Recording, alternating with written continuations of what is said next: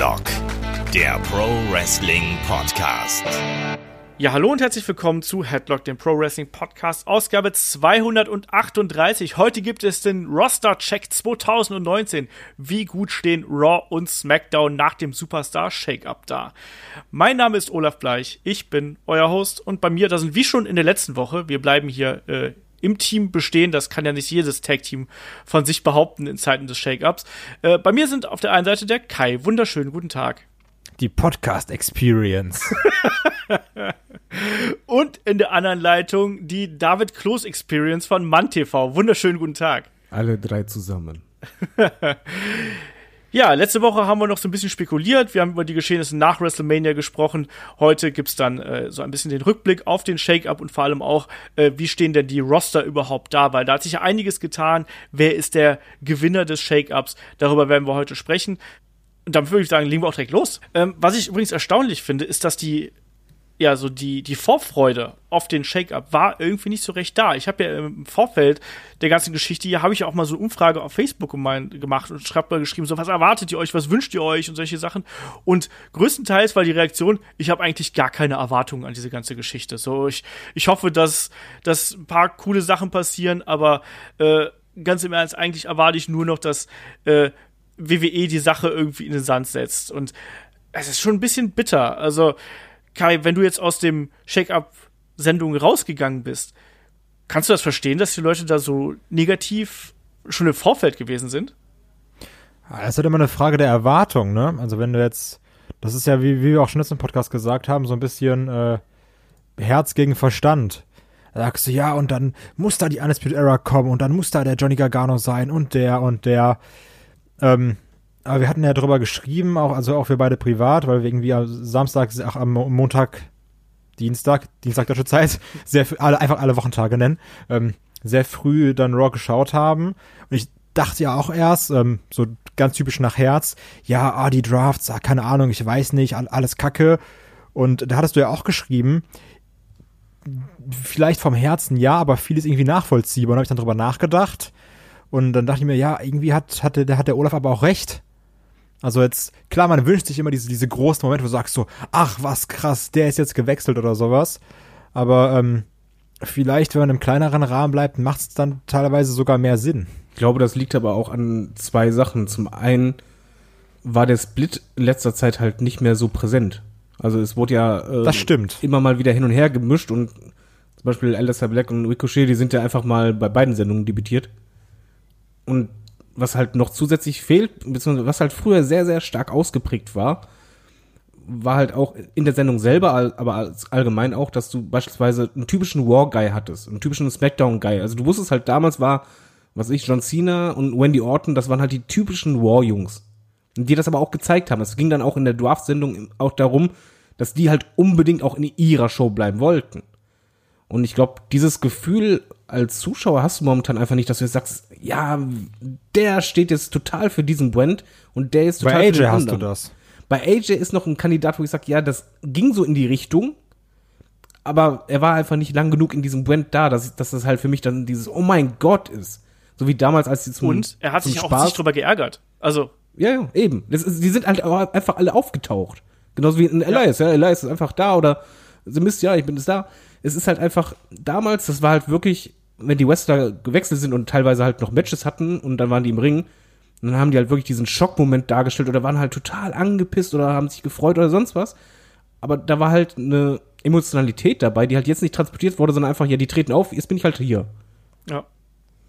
Ich finde aber trotzdem irgendwie cool, also ähm, wir, wir sind uns ja eigentlich super einig, dass wir beide diese, diesen Tekken-Bildschirm extrem cool finden, wo dann das Ding durch, durchspringt. Ähm, ich mag aber auch teilweise, abgesehen davon, was David jetzt gesagt hat, ähm, dass wir eh super viele Eingriffe auf einmal hatten und du gar nicht weißt, ist er jetzt da oder sagt er einfach nochmal kurz Hallo bei Raw oder was macht er jetzt? Ähm, ich bin aber auch Fan davon, dass du dann irgendwie in der Sendung so fünf spontane Debüts hast. Also, weil dann hast du es eben nicht, wo du sagst, ja, wir sitzen jetzt alle gerade in der Halle und gucken auf den Bildschirm, sondern äh, wir machen jetzt ein Tag-Team-Match oder sowas und aber ein, ein Platz ist nicht vergeben. Und wer ist es jetzt? Dann hast du ja auch irgendwie eine Spannung, die aufgebaut wird. Problematisch ist es halt, wenn, so wer ist es jetzt schon und dann die ganze Crowd eigentlich schon den richtigen Namen chantet.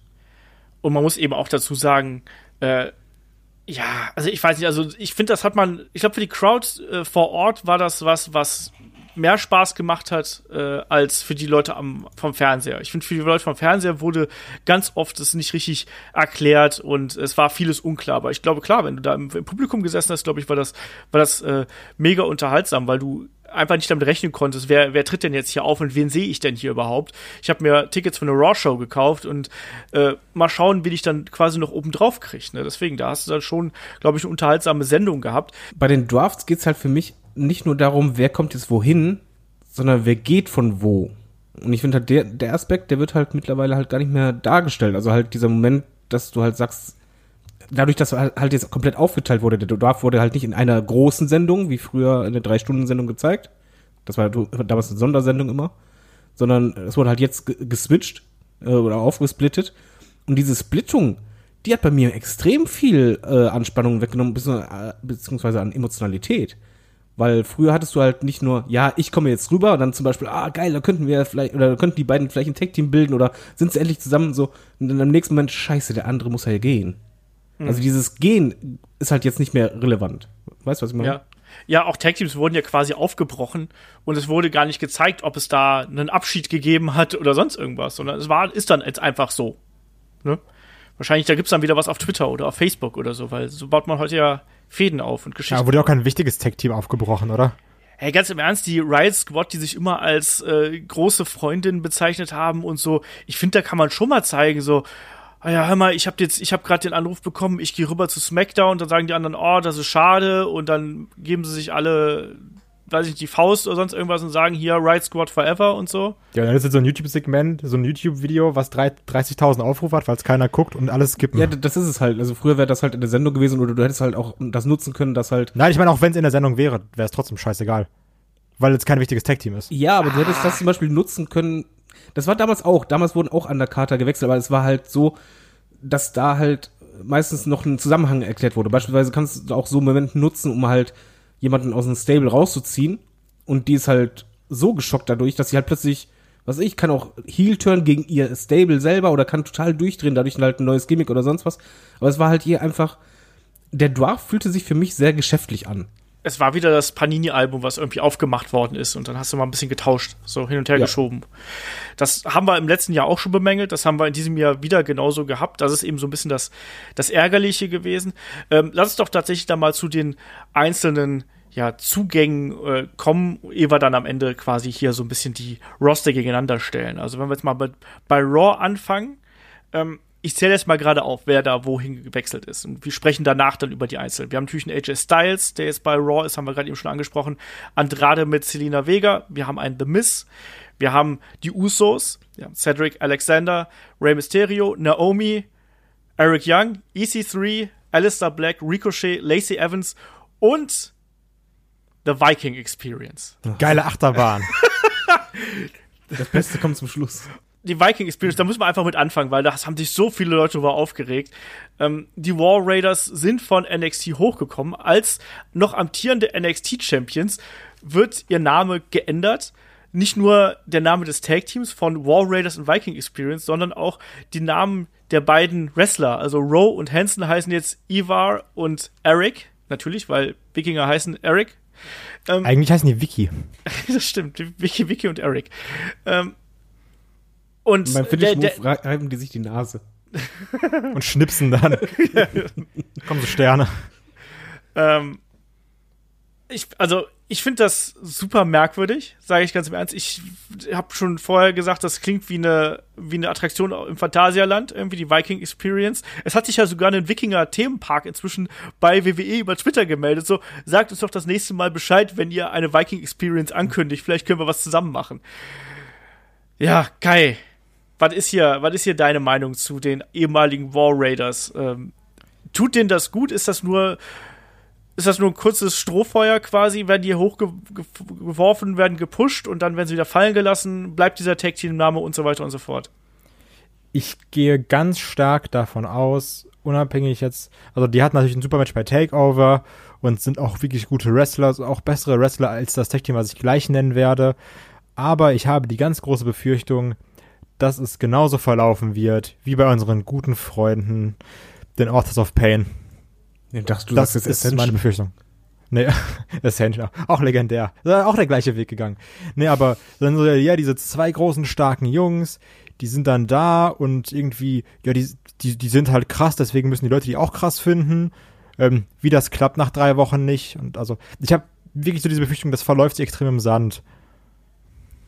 Ja, das äh, steht zu befürchten. Also es heißt ja aus Internetkreisen, die sollen einen großen Push bekommen und das heißt da es aber immer. Ja, also natürlich. So, so, ja, EC3 kriegt jetzt den großen Push, ja, sehe ich.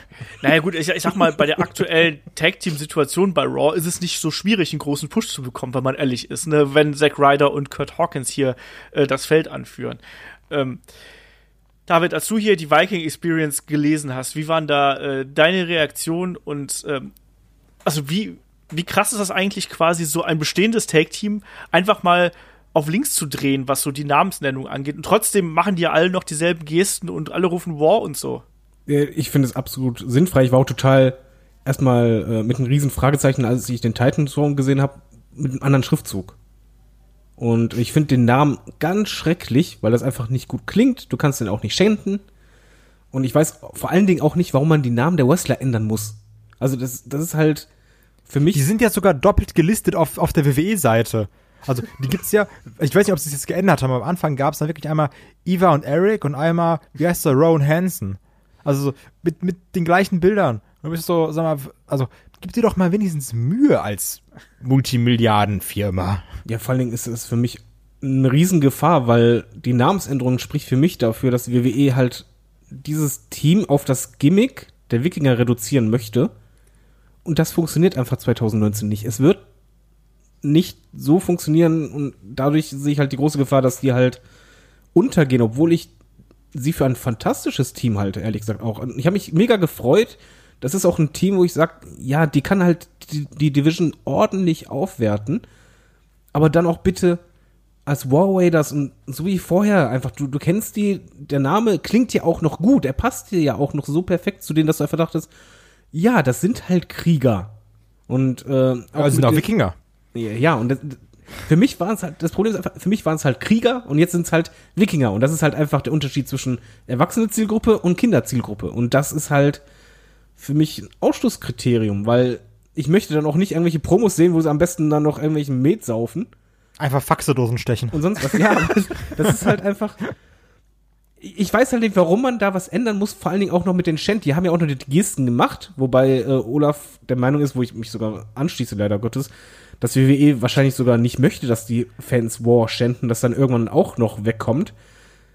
Das ist so ein Kontrast dazu, dass die bei NXT, ich bin ja kein regelmäßiger NXT-Gucker, mich direkt geflasht haben. Als sie rauskamen, War, War Raiders, Outfit, richtig cool, machen den, den, die Geste, Fans schänden und im Ring liefern die auch noch ab, entsprechend des Namens.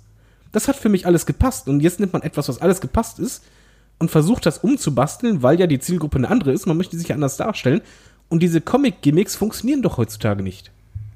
Ja, mal schauen, äh, was man damit noch anfängt. Ne? Also ich glaube eben schon, dass man, dass man da jemand oder ein Tag-Team hat, das äh, irgendwo die Leute faszinieren kann, aber trotzdem äh, ist es natürlich extrem schwierig, die beiden Jungs da jetzt anzufeuern. Ne? Ähm, meine Vermutung schenken. war ja, ja, meine Vermutung war, dass die aus dem War dann einfach sowas wie ein Oi oder einen Hey oder im schlimmsten Fall graben sie den Berserker wieder aus und machen einen Hass oder irgendwie sowas daraus. Äh, also ich weiß auch nicht genau, warum man das ändern musste. Vermutlich aus Gründen, dass äh, War Raiders vielleicht zu kriegsverherrlichen klingt, dass man nicht möchte, dass äh, 10.000 Leute Krieg, Krieg, Krieg rufen. Ich dachte, das ist Amerika. Aber nicht unter ja. Trump. Thanks, ähm, Obama. Äh, aber das ist auf jeden Fall echt eine merkwürdige Geschichte hier. Und wie das, das, das Internet ist ja schon äh, explodiert. Äh, wir haben jetzt um auf den nächsten Draft zu sprechen zu kommen, wir haben jetzt äh, auch noch die Usos bei Raw, was ich absolut verständlich finde, weil die haben bei SmackDown alles erreicht, die sind einfach rübergeschwappt. Ähm, dazu haben wir noch Ricochet und, und Alistair Black. Äh, das heißt, wir haben drei sehr prominente Tag-Teams plus eben die bestehenden, wie zum Beispiel Revival, äh, Hawkins und Ryder und so weiter und so fort. Kai, siehst du da eine, ein neuer Fokus auf der Tag Team Division? Weil das war ja doch was, was bei Raw echt jetzt über lange Zeit ziemlich im Argen gelegen hat. Ja, das ist eine Sache, die ich mich gefragt habe, ob jetzt vielleicht die Verteilung ein bisschen anders ist, weil ähm, das werden wir auch nachher noch bei SmackDown ansprechen. Ich fand dann irgendwie Raw war sehr Tag-Team-lastig und SmackDown dann sehr frauenlastig. Mhm. Und da ist die Frage, ob jetzt vielleicht bei den einzelnen Shows ähm, der Fokus ein bisschen mehr auf Wrestling X gesetzt wird. Und ähm, also ich würde das nicht schlimm finden. Ich finde, das ist auch ganz gut, dass du jetzt nochmal so, ein, so eine Abwechslung in der Tag Team Division hast. Also gerade so mit, mit diesen drei Tag Teams und das sind auch alles Paarungen, die hast du so noch nicht wirklich gesehen. Klar, irgendwie Alistair Black und Ricochet haben auch gegen jeden mal gekämpft. Aber es sind ja trotzdem auch gute Paarungen bei. Usos gegen War Raiders geht klar, Usos gegen Black und Ricochet geht klar. Ähm, bei Takeover haben wir gesehen, War Raiders gegen Alistair Black und Ricochet auch fantastisch. Es sind auch irgendwie ganz gute Paarungen. Und das ist die Frage, ob jetzt ein Revival da noch irgendwie prominent mitspielen wird. Ich, das, keine Ahnung. Also dieses, dieses Revival-Ding, das, das hat sich mir noch nicht ganz erschlossen in den letzten Jahren, was da jetzt passiert mit denen. Ähm, auf jeden Fall, der Gag hat sich tot erzählt mit Kurt Hawkins. Das ist jetzt auch witzig gewesen, aber reicht. Ähm, Und das B-Team haben wir auch noch übrigens. Vergiss nicht das B-Team. ja, und Ascension nicht zu vergessen. Ja, Alter. House of Pain auch noch da. Ja, das ist doch, eine ist Das doch ist das verletzt. Traurige, dass man die vergessen hat. Ja, aber die, bei der einen ist doch verletzt, wenn ich das jetzt nicht komplett vertue, oder? Das kann sogar sein. Ja, aber, ähm, also warum eigentlich nicht? Also von daher, wir haben da jetzt gute Tag-Teams, da kann auf jeden Fall was draus werden. Ähm, Freue ich mich drauf, weil ich bin wirklich großer Fan von gutem Tag-Team-Wrestling. Apropos Usos, habt ihr das gesehen? Und ich frage mich auch, Ragels da wieder Abmahnung bei der WWE, wo dann ähm, Bobby Roode und Chad Gable im Ring standen und dann ganz kurz die Usos-Einblendung kam. Oh, ich wusste gerade nicht genau, was, äh, was, was Ah, du meintest. Ja, also es kam ja dieser, dieser, dieser äh, Namensschriftzug, als dann Bobby Roode und Chad Gable noch ihre Promo gehalten haben. Und dann stand da, The Usos. ja, das Du stimmt. wusstest, ja, alles klar. Dann kenne ich ja nächsten Draft. Wenn ihr eh schon keine Emotionen reinballert, dann spoilert ruhig schon vorher. Genau. Ähm, ja, ich bin gespannt, wa- was, was daraus wird. David, wie ist denn deine Meinung dazu? Glaubst du, man besinnt sich jetzt auf bei Raw plötzlich auf die äh, Tag-Team-Meriten wieder? Glaubst du, da kommt was? Ich habe da meine Zweifel dran, weil ich glaube, so eine ähnliche Diskussion hatten wir letztes Mal schon, äh, letztes Jahr schon mal gehabt und es wurde auch nicht immer äh, äh, erfüllt. Also zumindest bei SmackDown hatten wir diese Vermutung, glaube ich, auch gehabt und haben uns wild ausgemalt, wie geil doch, äh, was da alles dazukommen könnte. Also mich hat's auch überrascht, äh, dass halt direkt drei Tech-Teams äh, rüberkamen. Nicht nur drei Tech-Teams, sondern auch nur drei richtig gute. Ähm, das wird auf jeden Fall tolle Matches geben. Ich, ich sag's mal so, wenn man halt nur ein Tag-Team-Belt macht, äh, dann macht es sogar Sinn, dass man sagt, ja, warte mal, es ist eine Show, in der wir quasi dieses Standing von dem Titel anfangen aufzubauen, weil das Standing ist hinüber. Das gibt's halt gar nicht mehr. Und dann darauf aufbauend äh, die Tag Team Division stärken. Ähm, ich finde es halt ein bisschen schade natürlich, dass Alistair Black und Ricochet jetzt erstmal wahrscheinlich längere Zeit Tag Team sein werden. Aber ja, warum nicht? Also die, die Hoffnung ist ja da. Ich fände es halt auch wirklich gut, dass man halt ja diesen Titel, der dermaßen schlecht dargestellt wurde, mal endlich wieder Bedeutung gibt. Weil wir haben ja gute Teams. Und ähm, die drei zusammen mit Revival und dann äh, schließlich dann noch später Authors of Pain ist ja eigentlich schon eine richtig geile Tag Team Division. Man muss es halt nur äh, richtig machen und unbedingt halt nur einen Titel. Das ist die Voraussetzung.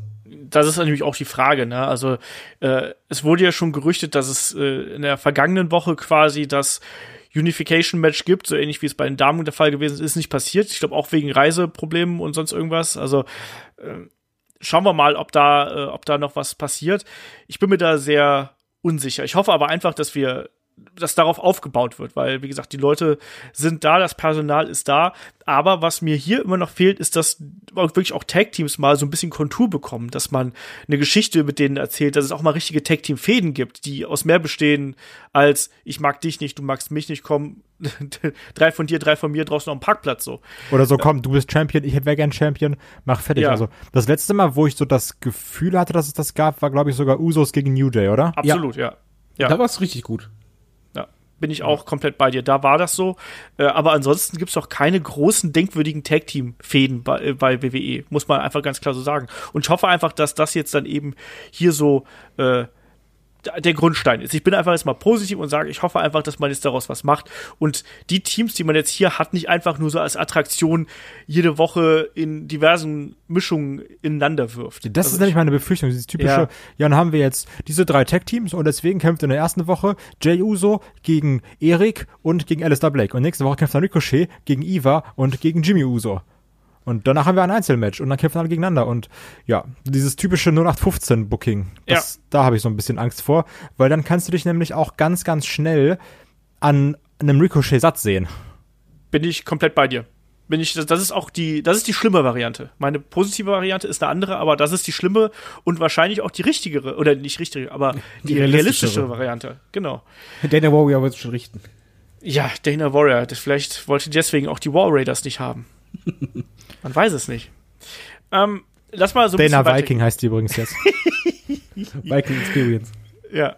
Ähm, lass mal hier so ein bisschen noch äh, die Undercard abfrühstücken. Ähm, wir haben EC3, Naomi äh, noch dabei und wir haben Cedric Alexander mit dabei. Ähm, EC3 ist von einem Braun Strowman zerstört worden. Ich habe Eric Young vergessen. Huch. Ähm, Eric Young gibt's auch noch. Ja, Undercard halt, ne? Ja, aber total, oder? Und Sanity auseinandergebrochen und infolgedessen hat sich ja auch schon ein Alexander Wolf von WWE und von Sanity verabschiedet äh, per Twitter. Ähm, Kai, wir wissen jetzt noch nichts Neues, äh, was passiert ist. Vermutest du, dass ein Alexander Wolf WWE verlässt? Es heißt, er hat noch äh, Vertrag oder glaubst du, er geht einfach zu NXT UK? ich könnte mir vorstellen, dass der zu NXT UK geht. Ähm, aber im Endeffekt, also so, so bei aller WXW-Liebe ist es auch, also ich meine das nicht böse, aber im Endeffekt ist es auch egal. Also ob er jetzt irgendwie wieder bei der, bei der WXW antritt oder ob er bei NXT UK antritt ähm, oder auch dieser Split von Sanity, da habe ich auch gelesen, so, oh Mann, das beste Tech-Team wurde jetzt getrennt. Ähm, die sind zwar irgendwie auch ganz cool gewesen als Tech-Team, auch gerade mit Nikki Cross, aber sie waren jetzt auch den Großteil, oder eigentlich, nein, die waren ihren kompletten Man-Roster-Run irrelevant. Von daher ist es dann jetzt auch irgendwie, also ob jetzt dann Killian Dane oder Alexander Wolf noch irgendwie da kämpfen oder in die Indies gehen, du, du, du vermisst ja nichts, weil sie eh nicht da waren. ich glaube, die Leute haben das Potenzial gesehen, was bei NXT ja ganz oft aufgeflackert ist. Ich finde auch, dass man bei NXT nicht alles aus denen rausgeholt hat, ehrlich gesagt, weil äh, klar, die hatten halt eine coole Entrance und die hatten irgendwie so, das war ja so ein, so ein Stable-Gimmick, was ja eigentlich Wrestling-Fans mögen Stable-Gimmicks. Klar, natürlich. Und ich glaube, da haben sich viele dran festgehalten, haben sich gedacht, Mensch, wenn man die irgendwie richtig im Main Roster etablieren hätte können, vielleicht noch ein bisschen stärker, als man das bei NXT gemacht hat, dann hätte man mehr draus machen können. Ist aber eben nicht passiert. Und ich glaube, dass sich so viele auch an dieser Wargames-Schlacht, die die sich äh, damals geliefert haben, äh, so ein bisschen festgeklammert haben. Im Main Roster hatte, hatten sie offensichtlich keine Befürworter. Und das, äh, das Tag-Team ist gescheitert. Wahrscheinlich irgendwo in den Prozessen gab es keinen, der gesagt hat, Mensch, mit denen können wir doch was machen. Da gab es keinen, der eine Idee dafür gehabt hat. Schon beim Debüt, ne? Also es gab, ja nicht mal einen Ansatz. Ja, also eben. Es, gab ja, es gab ja nicht mal einen Anfang, wo du sagst so, hier sind sie, sondern so, du hattest Vignetten über 15 Monate wie bei La Sullivan und dann sind sie irgendwo mal debütiert, so zwischen, zwischen Werbepause und Undercard-Match. Ja, Und das war das höchste der Gefühle. Ja. Ich glaube, es wird So ihm ist auch nicht wehtun, dass, dass er WWE verlassen würde. Glaubst Also du denn, dass er WWE verlässt? Ich, ich glaube schon. Das glaube ich halt nicht. Ich glaube halt, dass er zu NXT oder NXT UK gehen wird. Na, ich er, hat glaube, sich, dass man. er, er hat sich ja bei WWE verabschiedet. Ja, aber ganz häufig ist ja dieses WWE ist Raw und SmackDown und das Ja. andere ist nicht WWE. Also, kann, ne? kann natürlich sein, aber ich, ich sag's mal einfach so, ich glaube, selbst bei äh, NXT UK würde er nicht unbedingt eine große Rolle spielen. Glaube ich schon. Ich glaube, dass aber das man ist ein Walter da. und Junior. Eben, ich glaube, dass man das tatsächlich aufgreifen wird. Kommen wir doch zum nächsten, der untergehen könnte. Was ist denn mit Eric Young? Seht, seht ihr für den irgendeine Rolle? Nö. Irgendwo? Nein, weiter. EC3, seht ihr für den irgendwo eine Rolle? Jetzt mal ohne Scheiß. Ich, ich weiß, ich habe vorhin schon gefragt, was hat der Typ angestellt, dass man den eigentlich so demontiert? Also ich, ich, ich verstehe halt den Sinn von diesem ähm, ja, Push-Up, einfach ein bisschen Call-Up, einfach null. Warum hat man den hochgeholt, wenn einfach Ist der Neffe von Dixie Carter und jetzt sagt man hier, Dixie Carter, fick dich. Ja, das war halt irgendwie sinnlos und dann auch die Vignetten waren auch sinnlos und dann ein Debüt, kriegst auf Maul, auch sinnlos. Jetzt ist er da, 36 Jahre alt und denkt sich auch nur, ja, schade. So ist es, ne? Kai, Blöd. dir dein Punkt? Ich fand den großteils sehr lang, also nein, ich mochte, wie er reinkam und sowas und dann habe ich ihn gesehen und so, oh, krasser Typ und dann läutet die Glocke und dann konnte ich auch umschalten, weil er mir im Match nichts gegeben hat. Ich weiß ja, dass es bei dir anders ist.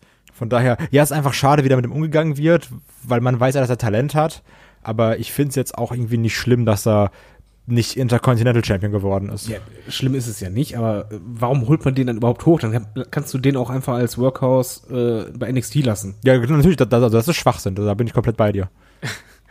Also, ich sehe jetzt auch in dem EC3 jetzt nicht den künftigen WrestleMania Main Eventer oder sonst irgendwas, aber ich sehe den halt schon als soliden Mitkader, wenigstens der auch, der kann ein Interview geben, der kann eine Rolle spielen und sowas, aber da ist ja nix. Also der kriegt ja nur aufs Maul und muss irgendwelche blöden, blöden Skits machen eigentlich. Also ich weiß nicht. Ähm, und ich bin da auch komplett bei euch. Also dann hätte man auch genauso gut bei NXT lassen können. Aber offensichtlich hat man jetzt auch dieses Problem. Ne? Du hast, du, du holst immer neue Leute rein und zugleich sind die Leute, die du dann eben nach oben beförderst, eigentlich noch gar nicht so weit, beziehungsweise man hat noch keine Pläne für die. Und da scheitert jetzt ja quasi eine gesamte, ich nenne es jetzt mal Abschlussklasse von NXT dran, die alle hochgeworfen worden sind und einer nach dem anderen scheitert. Ein EC3, ein Sanity und wie sie nicht alle heißen. Das ist ja wirklich jetzt nicht erst ein äh, neues Problem, sondern es ist ja wirklich was, was jetzt gerade im letzten Jahr wirklich aufgefallen ist, dass man immer mehr einfach reinwirft und 80% von den NXT-Leuten scheitern einfach. Nicht nur die, sondern halt auch Tour 5 Live. Also ich glaube, ein Cedric Alexander ja, ist dann jetzt nicht unbedingt so bekannt bei den Leuten und das ist halt für mich auch ein Kandidat, wo ich einfach denke, okay, äh, könnte jetzt auch den Weg von Apollo Crews zum Beispiel nehmen. Und ich habe ja genau, ganz ich, genau. Ich, ich verstehe es halt einfach nicht, warum. Du müsstest ja eigentlich erkennen, okay, wir haben Probleme im Booking. So, woran kann das liegen? Wir haben sehr viele Leute und das heißt immer, ja, wir haben keine Ideen. Oder nicht für alle Ideen. Okay, jetzt hast du selbst für Leute wie Bray Wyatt, streichen wir mal, ja, nicht so tolle Ideen, lässt äh, deshalb nicht äh, wieder zurückkehren. Und stattdessen, anstatt dass du halt sagst, okay, jetzt müssen wir erstmal diesen Flow wieder reinkriegen, damit wir halt wirklich die Leute, die wir haben, äh, das Beste rausholen, dass wir den, die schärfen, Motivation und so. Nein, da haust du noch, noch mehr von NXT rein und noch mehr von Tour 5 Live, wo wir letztens erst welche von NXT hatten. Immer weiter rein. Das ist nicht so klug. Und genau deswegen habe ich auch so ein bisschen Angst vor den Sachen, äh, die ihr da ansprecht, vor so äh, Title Unifications. Weil dann gibt's für die vielen, vielen Leute, die eh schon da sind, also auch für die viel zu vielen Leute, die schon da sind, noch weniger zu tun. Also weil, ähm, natürlich ist, ist da auch ganz viel Schrott bei, aber eine Titelfete schreibt sich wenigstens teilweise von selbst. Kannst sagen so, ja, du bist US-Champ, hätte ich Bock drauf, sehe ich mich, lass mal kämpfen. Wenn du aber nur noch einen Midcard-Titel hast, dann, also weiß ich, machen wir dann ab jetzt immer nur noch Four-Way-Matches oder? Ja, aber das, das hast du ja jetzt schon. Du hast ja jetzt bei den Weeklies hast du ja so viele Multiman-Matches, das gibt's ja gar nicht mehr. Und deswegen meine ich also. Ja, aber guck mal, das Problem ist doch aktuell, wenn, wenn du mal realistisch das siehst, eigentlich 90% der Storylines, die halt ansatzweise so eine Storyline sind, ist halt eben auf dieses Schema aufgebaut. Von ja, komm, ist ein Titel dabei und was man halt sonst nichts hat, man, das kannst du ja nicht dadurch halt wegmachen, indem du halt noch mehr Titel generierst oder sonst was. Nein, nein, natürlich nicht, aber deswegen habe ich so diese, die, die, diese Anführungsstrichen Angst vor noch mehr Title Unifications. Weil dann dümpeln ja noch mehr Leute rum und dann hast du wieder so, keine Ahnung, Baron Corbin gegen Kalisto-Fäden oder so. Ja, aber dann hast du halt, ich kann nicht verstehen, das Problem ist halt nur, auf der anderen Seite hast du dann durch die Masse an Titel dann halt auch Titelträger, die halt gar nicht aufgebaut sind und äh, die auch für dich halt nicht eigentlich Titelmaterial sind, weil du halt einfach so viele hast. Das ist halt alles irgendwie ein bisschen eigentlich müsste man theoretisch sagen, so, so blöd es klingt, müsste man eigentlich die Main Roster ein bisschen ausdünnen und dann halt fokussierter arbeiten. Aber jetzt nach dem Draft, ich war halt wirklich überrascht. Ich hätte jetzt nicht gedacht, dass welche von NXT oder 205 wirklich reinballern, sondern ich habe gedacht, ja, die müssen doch erkennen, wir haben echt Probleme mit dem Booking und das seit über ein Jahr. Deswegen bin ich aber auch froh, dass wir ähm, keine, in Anführungsstrichen, wirklichen, außer jetzt mal hier die Viking Experience und gleich noch bei SmackDown, ähm, wirklich einen NXT-Call-Ups hatten sondern dass man sich so auf die Leute berufen hat, die schon eh da waren. Übrigens auch ein weiteres Problem, was ich noch ansprechen wollte. Ich fand dieses Gedrafte von den NXT-Leuten, die jetzt eh schon die ganze Zeit da waren, super kacke. Also dieses, so, das war halt für mich kein Draft, das war nur dieses so, ja, du warst überall und jetzt hast du ein festes Roster. Also, keine Ahnung, ich war irgendwie, die, also diese, diese Zuordnung von einem Alistair Black, von einem Ricochet, von einer Lacey Evans, auch von einem EC3, ähm, also das war für mich kein Draft. Nee, war es ja auch nicht. Das war einfach nur so, jetzt kriegt er endlich das Label auf den Rücken, was er eben vorher nicht gehabt hat. Genau so, welche Buchse trage ich jetzt? Rot oder, rot oder blau? Ja.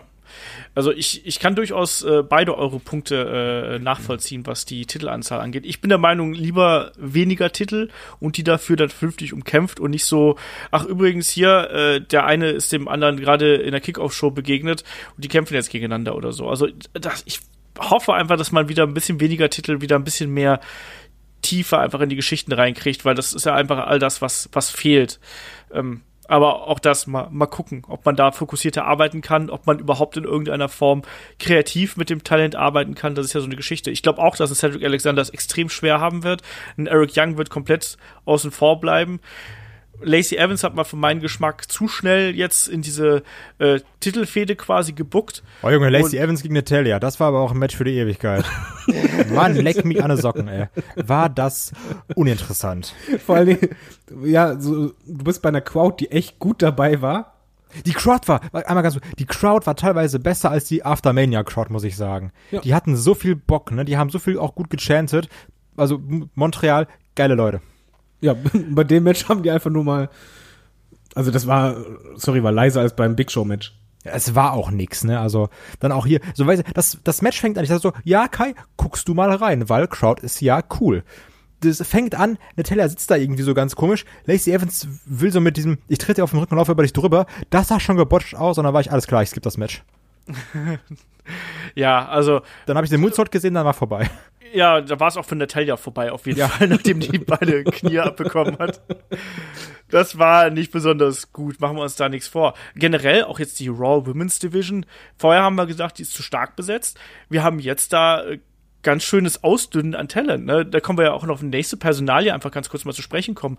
Äh, Sasha Banks hat ja äh, ja, ist die Frage, ne? Er hat ja so ein bisschen bekannt gegeben, dass er auch raus will. Ist erstmal äh, rausgeschrieben worden, mehr oder weniger. Äh, eine Ronda Rousey äh, ist A verletzt und B hat sie zuletzt äh, Instagram gepostet, äh, hier Impregnation äh, Vacation, um es mal vorsichtig auszudrücken.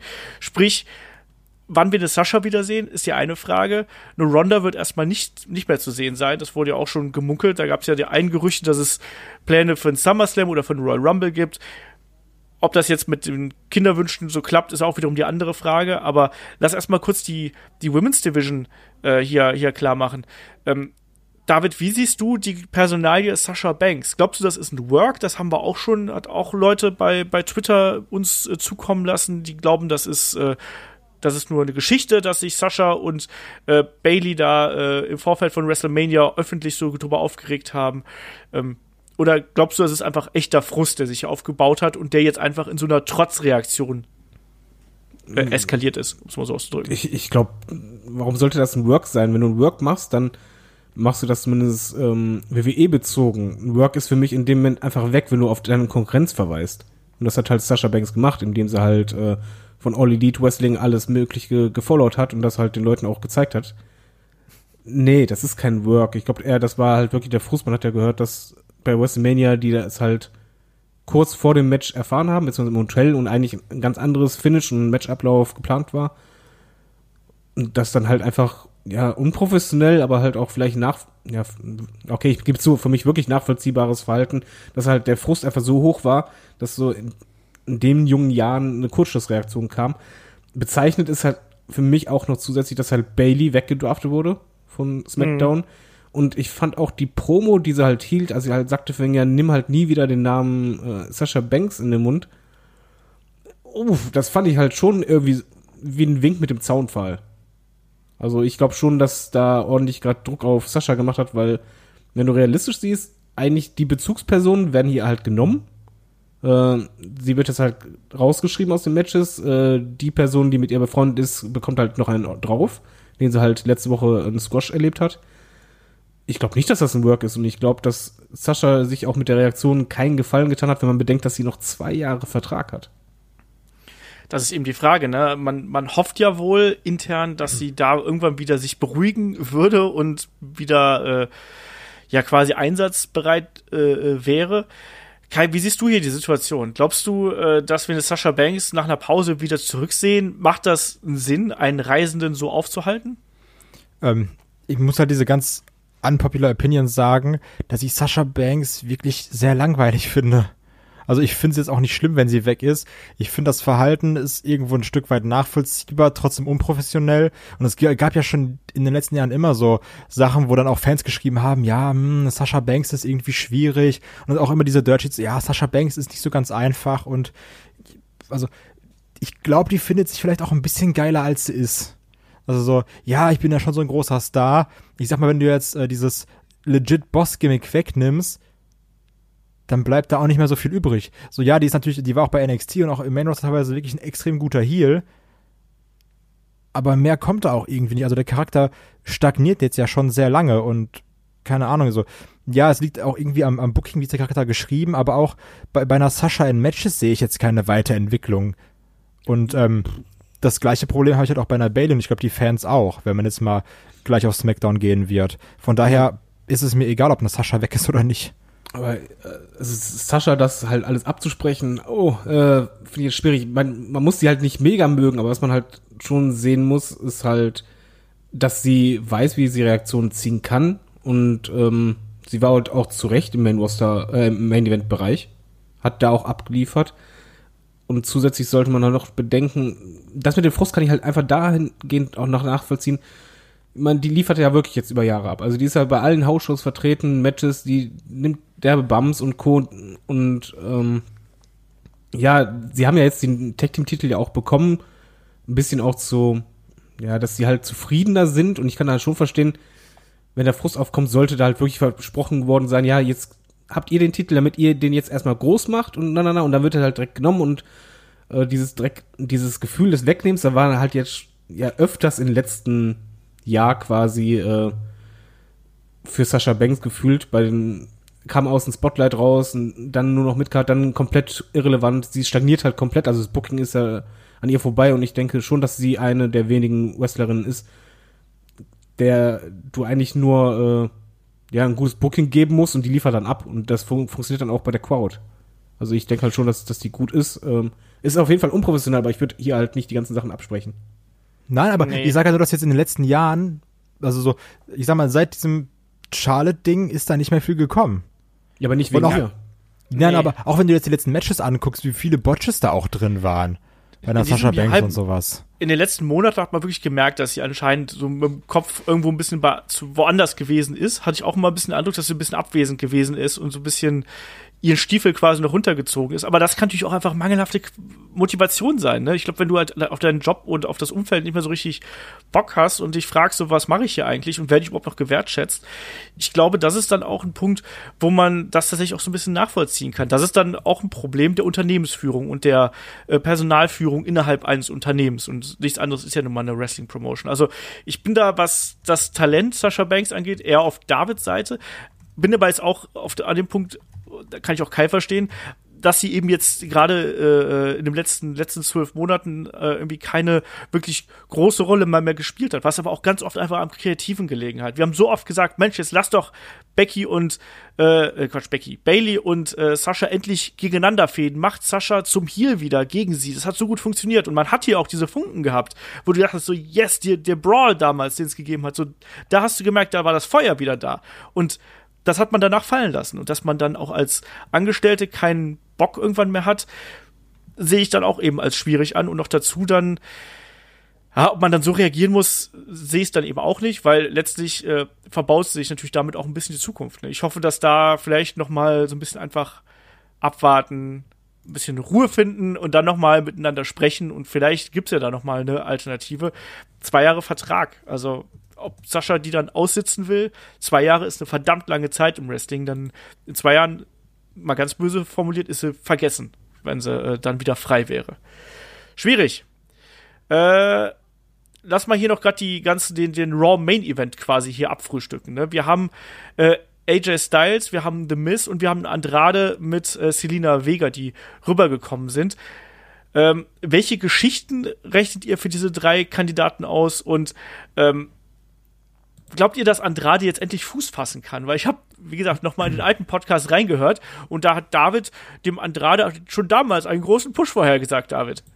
Ja, weil das, er liefert ja ab. Also der ist ja wirklich gut und ich bin halt kein Fan davon, gebe ich zu, wenn halt ein Mexikaner-Gimmick darauf reduziert wird, dass du halt am besten kein äh, Englisch kannst. Ähm, aber er ist ja im, im Ring ist er ja fantastisch und er hat auch das Charisma.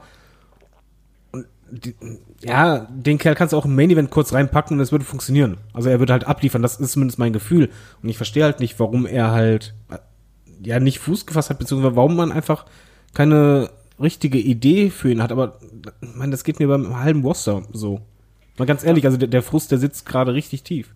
Wenn du halt gerade beim Draft jetzt durchgehst, hm, wer hat gemexelt, wer da, und du überlegst, der hatte schon lange keine richtige Story mehr. Ja, der eigentlich auch nicht mehr. Der Wobei du aber nicht. sagen muss, dass, ähm, das klingt jetzt zwar super dumm, weil man so mit, mit dem Standard wirbt, ähm, aber dafür, dass jetzt Andrade sein erstes Jahr hat, kam er eigentlich sogar noch ziemlich gut weg, wenn du dir die anderen Call-Ups anguckst. Also, Das stimmt. So, er hat hatte kleinere jetzt, Übel.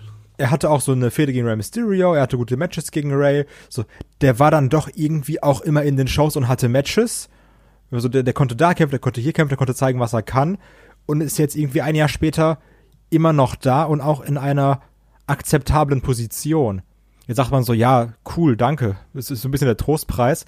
Aber so dann, das ist dann auch mit McIntyre der beste Call-Up aus dem letzten Jahr. Und Ja. ähm, von daher weiß ich nicht, ist es vielleicht auch einfach als, als Erfolg zu verbuchen, dass man sagt, er ist immer noch da und vertreten. Genau, also es ist ein Erfolg, wenn man sagt, ja, du bist noch da, aber eigentlich hat man gar keine Idee für dein Gimmick. Ja, aber also, aber Ja, so ist es ja. Sag ich Ich ja mit dem Standard werben, ne? Aber so ihm geht's irgendwie als Call-up besser als den ganzen anderen Call-ups, die es da gab. Das auf jeden Fall, aber Das- die Frage ist halt nur, was in der Zukunft, weil das mit Way, das war halt einfach, ja, Mexikaner.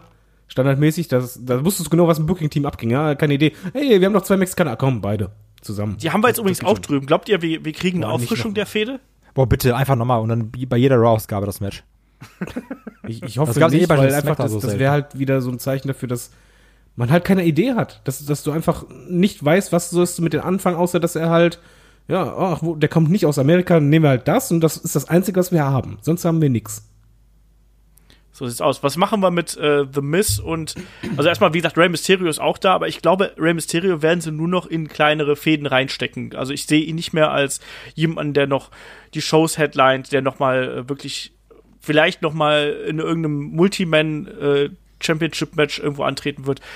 Aber ich sehe ihn jetzt nicht mehr als jemanden, der wirklich dominant noch mal im Mittelpunkt der Shows stehen wird. Nee, oder? aber so ein, also, ein Ray ist so ein guter Typ, damit kannst du sogar sagen, damit verkaufen wir noch ein paar Tickets, damit verkaufen wir auf jeden Fall Hausshow-Tickets und dann ist gut. ja. Und dann Sehe macht er sein Geld, die WWE macht ihr Geld und alle sind glücklich. David, gehst du konform? Ja, ich, ich finde, Mysterio hat, hat auch nichts mehr im Titelgeschäft zu, tun, äh, zu suchen. Auch beim Midcard-Titel würde ich ihn jetzt auch nicht unbedingt sehen wollen. Die Reaktion bei ihm ist es auch immer mehr so, dieser Moment ist halt weg, dass, oh mein Gott, Will Mysterio ist wieder zurück und ist halt da. Also ich, ich bin halt eher auch so, ja, bei Hausshows, klar, das sieht er dann, du kannst in Weekly mal ab und an mal reinhauen, aber ich sehe den jetzt nicht mal mehr in einer dicken Fehde irgendwann mal wieder. Brauche ich auch nicht. Ja. Dann lass mal hier so in Richtung Main Event äh, Region dann wirklich dann vorschippern. Nicht nur mit AJ Styles und The Mist, sondern auch die möglichen Kandidaten. Das sind ja auch zwei Leute, die auch dann um den Universal-Titel äh, mitfäden könnten. Und da haben wir ja dann noch eine durchaus prominente Uppercard, muss man so sagen. Wir haben natürlich noch Seth Rollins als Champion. Äh, wir haben natürlich noch einen Braun Strowman dazwischen. Wir haben Drew McIntyre dazwischen. Ähm, welche Ansetzungen sind dabei und, und wie seht ihr gerade das Main Event geschehen bei Raw? Weil ich finde, ähm, das ist schon okay. Ich gehe jetzt davon aus, dass wir den Brock Lesnar erstmal nicht mehr sehen werden. Insofern ist das auch schon mal weg. Ähm, aber irgendwie fehlt mir da so ein bisschen Tiefe. Also trotz eines Seth Rollins und AJ Styles, was natürlich das Dream Match ist, was man so in der Hinterhand hat, finde ich, da fehlt noch ein bisschen, weiß ich, fehlt mir ein bisschen Hochkaräter. Ich weiß gar nicht, Kai geht's dir da genauso? Ja, also ich, ich weiß, was du meinst, ne? Es ist nicht so, dass du sagst, oh, der und der und der ist da, aber ähm, das ist ja ein Problem, was wir schon längere Zeit haben, dass du ja gar nicht mehr so, also dass, dass du aufs gesamte Roster verteilt ja gar nicht so die extrem Hochkaräter hast. Du hast ja irgendwie in jedem Roster so deine, keine Ahnung, fünf Top-Guys, würde ich jetzt sagen. Ähm, ja, und mit denen wechselst du dann hin und her. Also von daher, ich, ich kann mir jetzt vorstellen, dass es irgendwie eine Drew McIntyre-Fehde gibt. Ähm, ich würde auch irgendwie einen The Mist da sehen. Also, also zumindest wünsche ich mir da einen The Mist zu sehen. Ich, ich weiß nicht, ob, ob, ob ihr das ähnlich seht. Ähm, von daher, ja, la, lassen Rollins Fäden gegen eine McIntyre. Dann der wird auch sicherlich nochmal gegen Baron Corbin kämpfen. Dann packe nochmal gegen Braun Strowman. Und dann mach SummerSlam gegen AJ Styles und alle sind glücklich. David, wie siehst du die äh, Main Event Szene hier äh, insgesamt bei Raw? Ja, es, es fehlt auf jeden Fall ähm, ja, dieser It-Faktor, würde ich halt sagen. Was aber auch vielleicht daran liegt, dass wir, wenn du die Main-Event-Riege durchgehst, ist schon sehr face-lastig oder zumindest sehr lastig, dass die Fans die mögen. Also The Miz wird halt gefeiert ähm, und zu dem hält man. AJ Styles wird eh gefeiert, äh, Seth Rollins wird gefeiert und Braun Strowman auch. So, dann hast du noch McIntyre als einzigen Heel, der auch Glaubt ihr, noch dass AJ turnt? kann sein, aber äh, erstmal, ja, pff, keine Ahnung.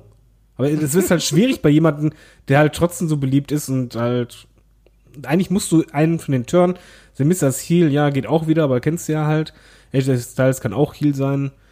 Momentan hast du halt als einzigen Heel McIntyre, der auch noch nicht so etabliert ist, dass man jetzt sagt, ja, okay, ich sehe den, das ist klar, das ist das äh, Bösewicht-Gesicht von War oder so. Und das ist, glaube ich, das, was das Problem ist, was fehlt, weil du hast halt viele gute Wrestler im, im Roster, zu denen zusätzlich hast du halt noch echt viele, die gut in der Midcard sind, aber generell fühlt sich halt War von der Star Power her gerade für mich so an, als wenn halt viele au- auf einem groben, ähnlichen Level wären, aber die könnten genauso gut im Main, äh, Main Event äh, Titelgeschäft sein, aber auch Midcard Titelgeschäft. Wisst ihr, was Wobei ich meine? ich, ja, aber wobei ich auch sagen muss, dass in der Midcard natürlich auch gerade, weil wir gerade die Heel-Face-Verteilung angesprochen haben, da haben wir natürlich da auch äh, natürlich auch noch so Leute wie einen Baron Corbin und einen Bobby Lashley da rumdümpeln, die ja eigentlich jetzt niemand so richtig geil findet. Klar, Hallo, das ist der Almighty. Ja, ja, absolut. Aber trotzdem äh, findet auch den Allmächtigen die jeder gut. Ähm, da gibt's Kriege drüber, die äh, das ausgefochten haben. Bobby Nein, aber Allmächtig. Aber so ein bisschen, also mir, auch da, mir fehlt insgesamt so ein bisschen Futter und vor allem auch, dass, dass da wirklich mehr Leute sind, auf die man wirklich heiß ist. Klar, man kann dann irgendwie so eine Fehde machen mit Andrade gegen The Miz oder so, aber mir, mir graut's, muss ich ganz ehrlich sagen, momentan bei jeder Fehde, die ich mir mit, mit den Lieblingskandidaten Lashley und Corbin vorstelle, weil irgendwie ist das ja so, dass wenn du in der Fehde bist, weißt du genau, okay, da kommt eh nichts bei rum. Ja, aber im So, Grunde da- genommen äh, ernten wir jetzt gerade das, was das klingt jetzt so verbittert und so, aber ich sehe das halt einfach, ähm, dass wir jetzt das ernten, was das Booking-Team in den letzten ein bis zwei Jahren halt gesät hat. Und zwar einfach, dass du es nicht geschafft hast, Stars richtig zu kreieren und vom Standing her, sowohl als äh, Heel oder Face, richtig zu pushen. Und jetzt hast du halt ganz viele, die halt gut sind. Und du denkst, ja, aber da, der hat noch nicht dieses Standing bei mir. Und bei den, bei Baron Corbin und äh, Bobby Lashley, da halt noch zusätzlich, die sind mir halt egal. Ja. Und ich finde halt, du merkst das bei diesem Dorf, wenn du halt durchgehst. Der einzige Grund ist ja jetzt nicht das schlechte Material, sondern einfach im Laufe der Zeit, ja, was haben die jetzt eigentlich für, für eine Motivation? Wie ticken die jetzt? Ah, was strahlen die aus? Da ist nicht so viel. Ja, ich meine, du hast natürlich noch einen noch einen Root und einen äh, Bray Wyatt, der dann, denke ich mal, zu Raw kommen wird mit einem neuen Gimmick irgendwo, aber auch da mal abwarten. Ne? Das sind auch, also einen Root sehe ich jetzt auch nicht, wie man den wieder richtig da etablieren könnte. Einen Bray Wyatt, Den musst du auch erstmal wieder aufbauen. der ist ja auch Hit und Miss einfach. Ne? Der kann mal richtig gut sein, der kann aber auch einfach total furchtbar sein. Haben wir schon beide Regionen gesehen. Kommt der eigentlich so als Sister Abigail wieder oder habe ich mir das eingebildet bei dieser komischen kurzen Videosequenz? Weil du hast ja die Puppe gesehen und dann war so ein, so ein kurzer Frame, wo das dann halt wirklich ein Mensch war und das sah stark nach Sister Abigail Gardine vorm Gesicht aus. Ich glaube, die haben noch gar keine Ahnung wahrscheinlich, was die machen wollen. Das meine ich ernst. Ich, ich glaube, die machen Ja, jetzt gerade auch so. Wir bauen jetzt irgendwas auf, jetzt äh, Vignetten, was machen wir denn? Und dann halt der Einfall wahrscheinlich von Boy ey, ja, aber Puppen, das ist dann voll Psycho. Und dann äh, in zwei Wochen eine andere Puppe und dann ja, kommt Sister Edel andeuten und dann am Ende ist es eh der Alte. Ich fand's aber ein bisschen gruselig mit der Puppe. Bisschen. Also Äh, schon. einen Kandidaten Ja. haben wir noch vergessen, den ich auch gerne äh, ganz oben sehen würde, aber auf jeden Fall gut Midcard, Upper Midcard und dann vielleicht auch mal hier und da Main Event. Äh, Sami Zayn. Ja, einfach geil, wirklich. Also Sami Zayn gefällt mir in den letzten beiden Wochen extrem gut. Ich habe da Bock drauf. Ähm, der soll von mir aus auch irgendwie einen Titel holen. Sami Zayn ist momentan sehr geil. Ich hoffe, das geht so weiter. So gibt dem Jungen irgendwie Freiheit oder oder wenn die Promos auch komplett vorgeschrieben sind, dann lasst genau den Typen auch weiterschreiben, weil der macht seinen Job anscheinend sehr gut. Ähm, Macht er doch. ich mag das, also ich freue mich in den nächsten Wochen mehr von Sami Zayn zu sehen. Weil ich mag dieses verbitterte Internet-Kommentar Menschen beleidigen. Und auch uns beleidigen. Ja, vor Ja. allen Dingen macht der Spaß. Bei dem machen sie genau das, eine Motivation. Du checkst es immer mehr, was ist mit dem los und Co. Äh, Übrigens hat das bei War super funktioniert mit der Crowd, weil die ist ja ausgetickt. Und dann war halt der Kontrast umso schöner und das war einfach, bei dem ist es gerade in den letzten zwei Wochen alles richtig gemacht worden. Ich habe auch Interesse daran. Und das jetzt bitte durchziehen, halt nicht einfach fallen lassen. Unterschreibe ich so. Äh, zum endgültigen Fazit kommen wir dann natürlich danach, nachdem wir äh, SmackDown besprochen haben. Und ich würde sagen, da wechseln wir jetzt hin. Ja, dann starten wir gleich mal wieder mit dem ganz kleinen Rundown hier. Wir haben bei SmackDown Live haben wir jetzt äh, Roman Reigns, Elias, wir haben Finn Bella, Bailey, Ember Moon, Kyrie Sane, Buddy Murphy von Tour 5 Live, Liv Morgan, Chad Gable, Apollo Crews, Mickey James, Heavy Machinery und natürlich Lars Sullivan, der uns alle an der Nase herumgeführt hat und erst bei Raw aufgetaucht ist und bei Raw gewesen ist und dann zu SmackDown gewechselt Mann, ist. der Rabauke aber So ein auch, ey. Fuchs. Da war ich aber Schlawiner. auch grantig am Ende. Der war im Übrigen nicht geplant, der Draft. Zumindest laut Was? Newsheet. Äh, dass Lars Sullivan äh, zu SmackDown geht. Ist aber viel besser, dass er bei SmackDown ist. Ja, mir wäre es am liebsten, dass er nirgendwo ist. Ja, das ist auch ja klar. Also von mir aus kann er auch wieder zu Hause sitzen, aber ähm, prinzipiell macht es mehr Sinn, weil er sich dann bei Raw gegen einen Braun Strowman hätte durchsetzen müssen. Ja. Ähm, welche Chancen seht ihr dann für Lars Sullivan überhaupt, dass er sich da längere Zeit hält? Weil ich Hoffentlich keine. glaube eben, dass der so ein Kandidat ist, den du zwei, drei Monate oben hast und dann sagt er immer weiter ab. Das ist so meine, meine Idee dahinter. Ach komm, du weißt doch schon, was passieren wird. Er wird tanzen. Nee, das ist das Standard-WWE-Zeug von damals John Cena. Jetzt ist es Roman Reigns. Wenn Monster debütiert, ganz viele Squash-Matches. Dann stelle ihn gegen äh, Cena, beziehungsweise in dem Fall Roman Reigns. Dann gibt's eine Fehde. Er kriegt's aufs Maul, versinkt, wird irgendwann eine Comedy machen, ist dann ganz weg. Ja.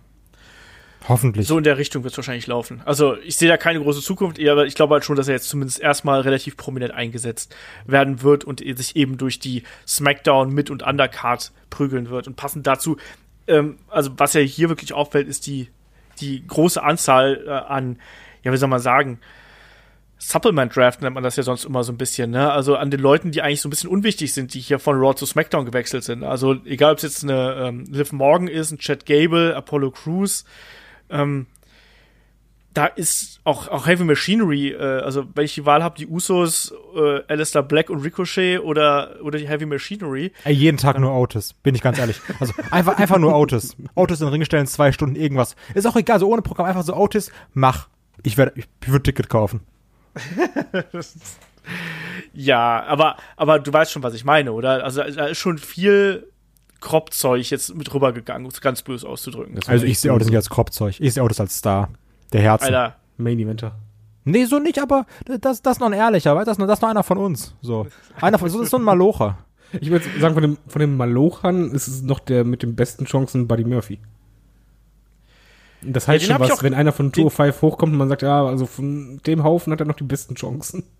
Da muss ich aber auch sagen, dass der für mich nicht in das Kropfzeug reingehört, sondern Nein. der ist für mich jemand, der hat sich, der hat sich über die letzten Monate das wirklich erarbeitet. Und ich hoffe einfach, dass man mit dem auch was vorhat und dass der in der Midcard die Chance hat, auch wirklich das zu zeigen, was, was ihn bei Tour 5 ausgemacht hat, weil der war Bombe, der hat das Ding ja getragen. Das stimmt. Und das ist mein Wunsch. Deswegen, also ich weiß nicht, wo ich den, wo ich den hinstecken würde. Ich fände natürlich eine Fehde gegen Finn Bella, fände ich, fände ich cool zum Beispiel. weil Ich glaube, da kommen richtig geile Matches bei raus. Aber das ist wieder die Sache, so, dann, dann haben wir, also, da musst du aber auch irgendwie eine Motivation reinkriegen, oder? Also, dann, dann darfst du nicht wieder nur dieses haben, ja, ich bin jetzt hier und will Champion werden.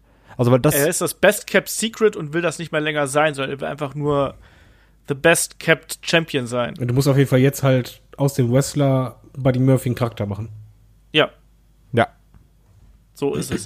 Aber dem äh, rechne ich da durchaus noch Chancen aus, weil der hat einfach irgendwas und ich hoffe, dass man, dass man das bei, äh, bei SmackDown auch erkennt und dass man ihn da in die entsprechenden Fäden reinbuckt. Und wie David gerade schon richtig gesagt hat, dass er da auch einfach ein bisschen Chance hat, so ein bisschen ja, sein, an seinem Charakter zu feilen. Ähm, ansonsten, welche, welche Chancen rechnet ihr hier Chad Gable und Apollo Crews aus, David? Das fragst du ernsthaft? Ja. Ich frage immer ernsthaft. Ich bin seriöser Journalist. Äh, Chad Gable glaube ich gar nicht. Apollo Crews, da habe ich immer noch das Gefühl, dass WWE nicht weiß, was sie mit ihm machen soll, aber irgendwie noch glaubt, man könnte irgendwas mit ihm machen. weißt du, wie ich meine? Ja, ich weiß, was du meinst. Äh, der- Der hat ja auch irgendwas, ne? Und er hat ja auch manchmal so Momente, wo du sagst so, ja, jetzt, jetzt, jetzt, und dann im nächsten Moment wieder, oh. Ich sehe es übrigens genau andersrum. Also, wo ich sage, Apollo Crews, der Zug ist schon dreimal abgefahren. So, der wird dann ja auch mal hier und dahin und dann durfte er da wieder seinen Moonsault zeigen.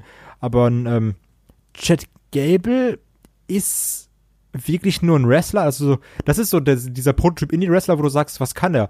ja, der kann halt gut wresteln. Hier unser Charak- Charakter, ja, sein Charakter ist, der kann gut wresteln.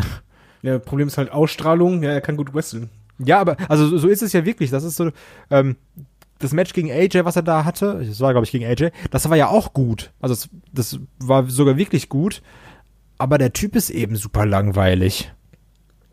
Oh, da gibt's, glaube ich, auch andere Meinungen zu. Aber was, Ja, also, aber was glaub, also, Charakter hat er jetzt aber nicht, ne? Ja, wollte ich gerade sagen, also Charakter Nee, hat er auch nicht und Ausstrahlung schwierig. Was ich halt besser gefunden hätte für Chad Gable wäre, glaube ich, wenn er zu Tour 5 Live gegangen wäre.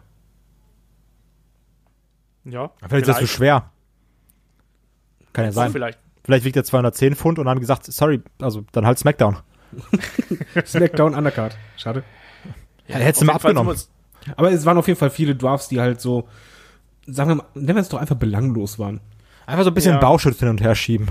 Ja, auch ob eine Mickey James, die ich ja sehr mag, ist bei Raw ist oder bei SmackDown eh nicht auftritt, ist so wurscht. Ist so ein bisschen so, ne? Also man hat jetzt ja hier so die, die Damendivision aufgefüllt, aber eben auch. Also ich bin gespannt, was auch eine Liv Morgan da macht. Eine Mickey James wird weiterhin das machen, was sie bei Raw auch gemacht hat, und das ist verlieren. So. Sympathisch verlieren. Oder manchmal auch ein bisschen unsympathisch verlieren, aber Hauptsache verlieren. Ähm, was glaubt ihr, ist der Plan dahinter, eine Liv Morgan hier hochzuholen und quasi von Ruby Riot loszueisen? Geht es darum, äh, dass man eine Ruby Riot pushen möchte, dass man die prominenter einsetzen will? Geht es darum, eine Liv Morgan prominenter einzusetzen? Und was ist mit Sarah Logan? Schließt die sich bald der Viking Experience an? Kai. Ähm, also von all, also von der gesamten Riot Squad sehe ich definitiv, und da sind wir, glaube ich, alle einer Meinung, ähm, Ruby Riot als die talentierteste an. Und Ja, ich sehe ich. auch Liv Morgan als die am wenigsten talentierteste an. Von daher weiß ich nicht, warum man die jetzt hier alleine irgendwo hinpackt. Selbst wenn man sagt, oh Mann, die hier so als, als Blonde, so, oh, die, die ist doch was fürs Programm, dann hast du da aber auch immer noch eine Mandy Rose. Also ich, ich sehe für die jetzt irgendwie keine wirkliche Rolle. Darf ich da widersprechen hier, von wegen, ich, ich würde die gar nicht unbedingt auf ihre Blonde da runter reduzieren, weil ich finde, die hat halt schon einen extrem hohen Wiedererkennungswert, so. Wegen der blauen Zunge.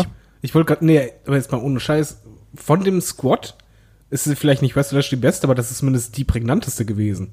Also die ist dir ins Auge gefallen. Bei ihr hast du auch im Grunde genommen eine Art Gimmick gesehen. Also halt so ein bisschen durchgeknallt. Und ich glaube halt, daraus kannst du was machen. Das wird niemals jemand in meinen Augen sein, der im Titelgeschäft mitwirkt, aber für gute Segmente da ist, die ja unterhaltsam sind und auch ein bisschen Psycho-Gimmick, ein bisschen mehr ausspielen. Ich glaube schon, dass du da was machen kannst. Das glaube ich eben auch. Ich glaube, dass die für das Produkt, was WWE momentan haben möchte, glaube ich, echt gut gemacht ist. Also, wie gesagt, die, kannst du, die kannst du gut irgendwo hinstellen. Die hat, die ist, die ist so, so, so, so, so ein bisschen sexy, aber nicht zu viel. Dann hat sie eben auch diesen Wiedererkennungswert, weil sie so ein bisschen comic-mäßig irgendwie ist, ne, wie, ne, Har Harley Quinn und so. Äh, hat alles so ein bisschen was davon. Ich glaube, dass man die da schon prominent positionieren könnte in dem Produkt, was WWE haben will. Klar, wrestlerisch äh, hat die sich zwar auch verbessert, aber ist fernab wirklich von anderen Damen, die man im Roster hat. Das muss man auch mal ganz klar so dazu sagen. Aber wenn wir jetzt gerade schon gesagt haben, hier verrückt und crazy und psycho, hat Nikki Cross ein festes Roster? Nö. Ja, ist doch super. Mann, ey, wäre jetzt mal irgendwie so ein Shake-up gewesen und man, Leute hätte, man hätte Leute zuordnen können. Ach, das wäre aber auch was gewesen. Ja, aber die muss ja irgendwo arbeiten. Die muss ja irgendwo, auch wenn die mal, keine Ahnung, sag ich mal, wenn die fliegen will, muss sie sagen Arbeitgeber. Dann muss er hinschreiben, Raw oder Smackdown.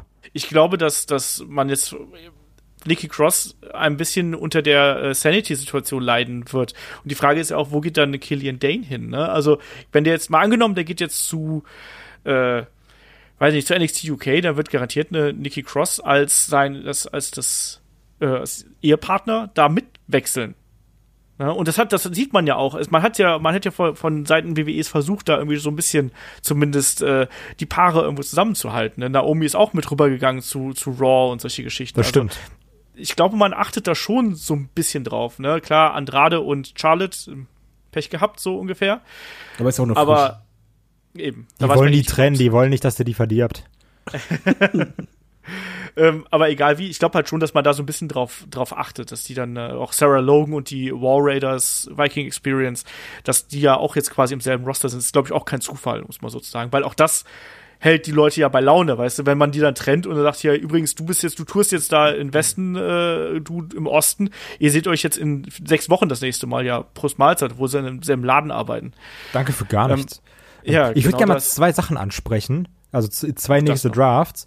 Eine Sache, ich glaube, die können wir re relativ kurz abhandeln. Und zwar, ähm, ich habe mich sehr gefreut, dass Amber Moon einfach mal irgendwas machen durfte. Ja. Weil ich mag Amber Moon und ich finde, die ist wirklich eine sehr, sehr gute Wrestlerin. Und ähm, also ich, ich sehe dann auch lieber Amber Moon gegen Becky Lynch als Lacey Evans gegen Becky Lynch. Aber was ich viel interessanter fand, was, also, so Bailey ist natürlich auch schwierig, aber was ist denn da passiert? Also, die hatten ja gar keinen Bock auf die. Die, die Du Crowd. meinst die Zuschauer? Ja, das ist es schon länger so. Ja, aber, also jetzt aber auf dem Level nicht. Also, weil da, da war ja wirklich, die kamen raus und sonst war immer so, ja, hey, das ist Bailey und sonst waren irgendwie Leute, haben halt irgendwie nicht mitgemacht.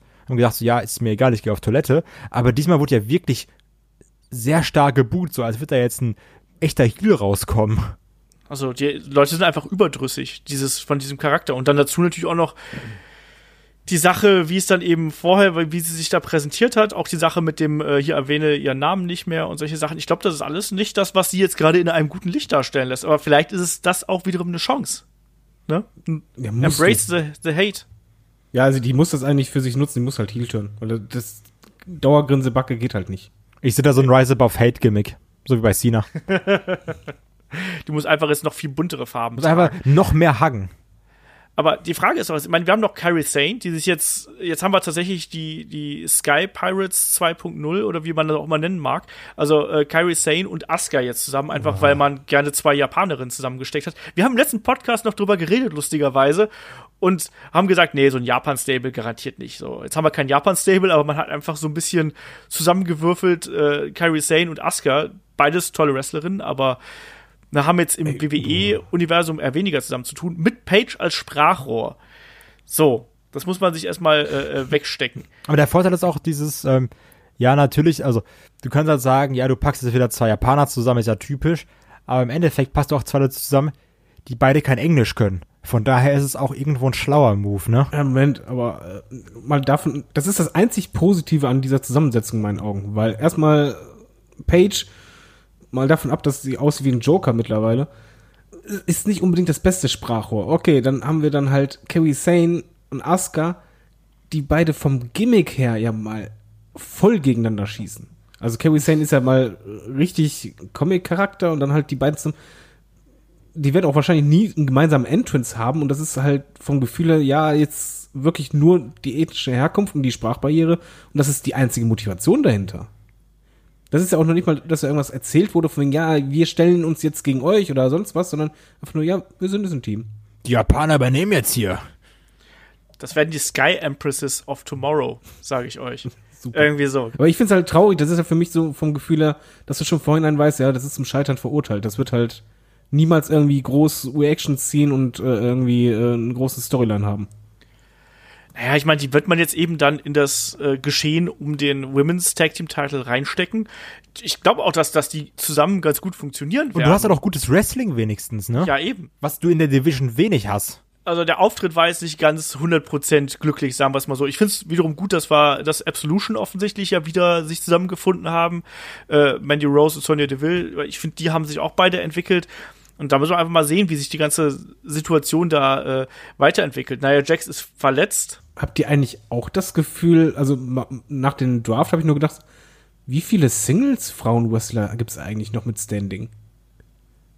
Nicht mehr so viele. Das ist ja jetzt extrem auf Tag-Team umgeswitcht Ja, worden. du brauchst ja, die einfach alle für den, für den Rumble, ne? Ja, aber ist auch so, Tamina und Nia Jax sind halt, wurden zuletzt auch mal als äh, Tag-Team dargestellt. Ist schon extrem, also in die Richtung.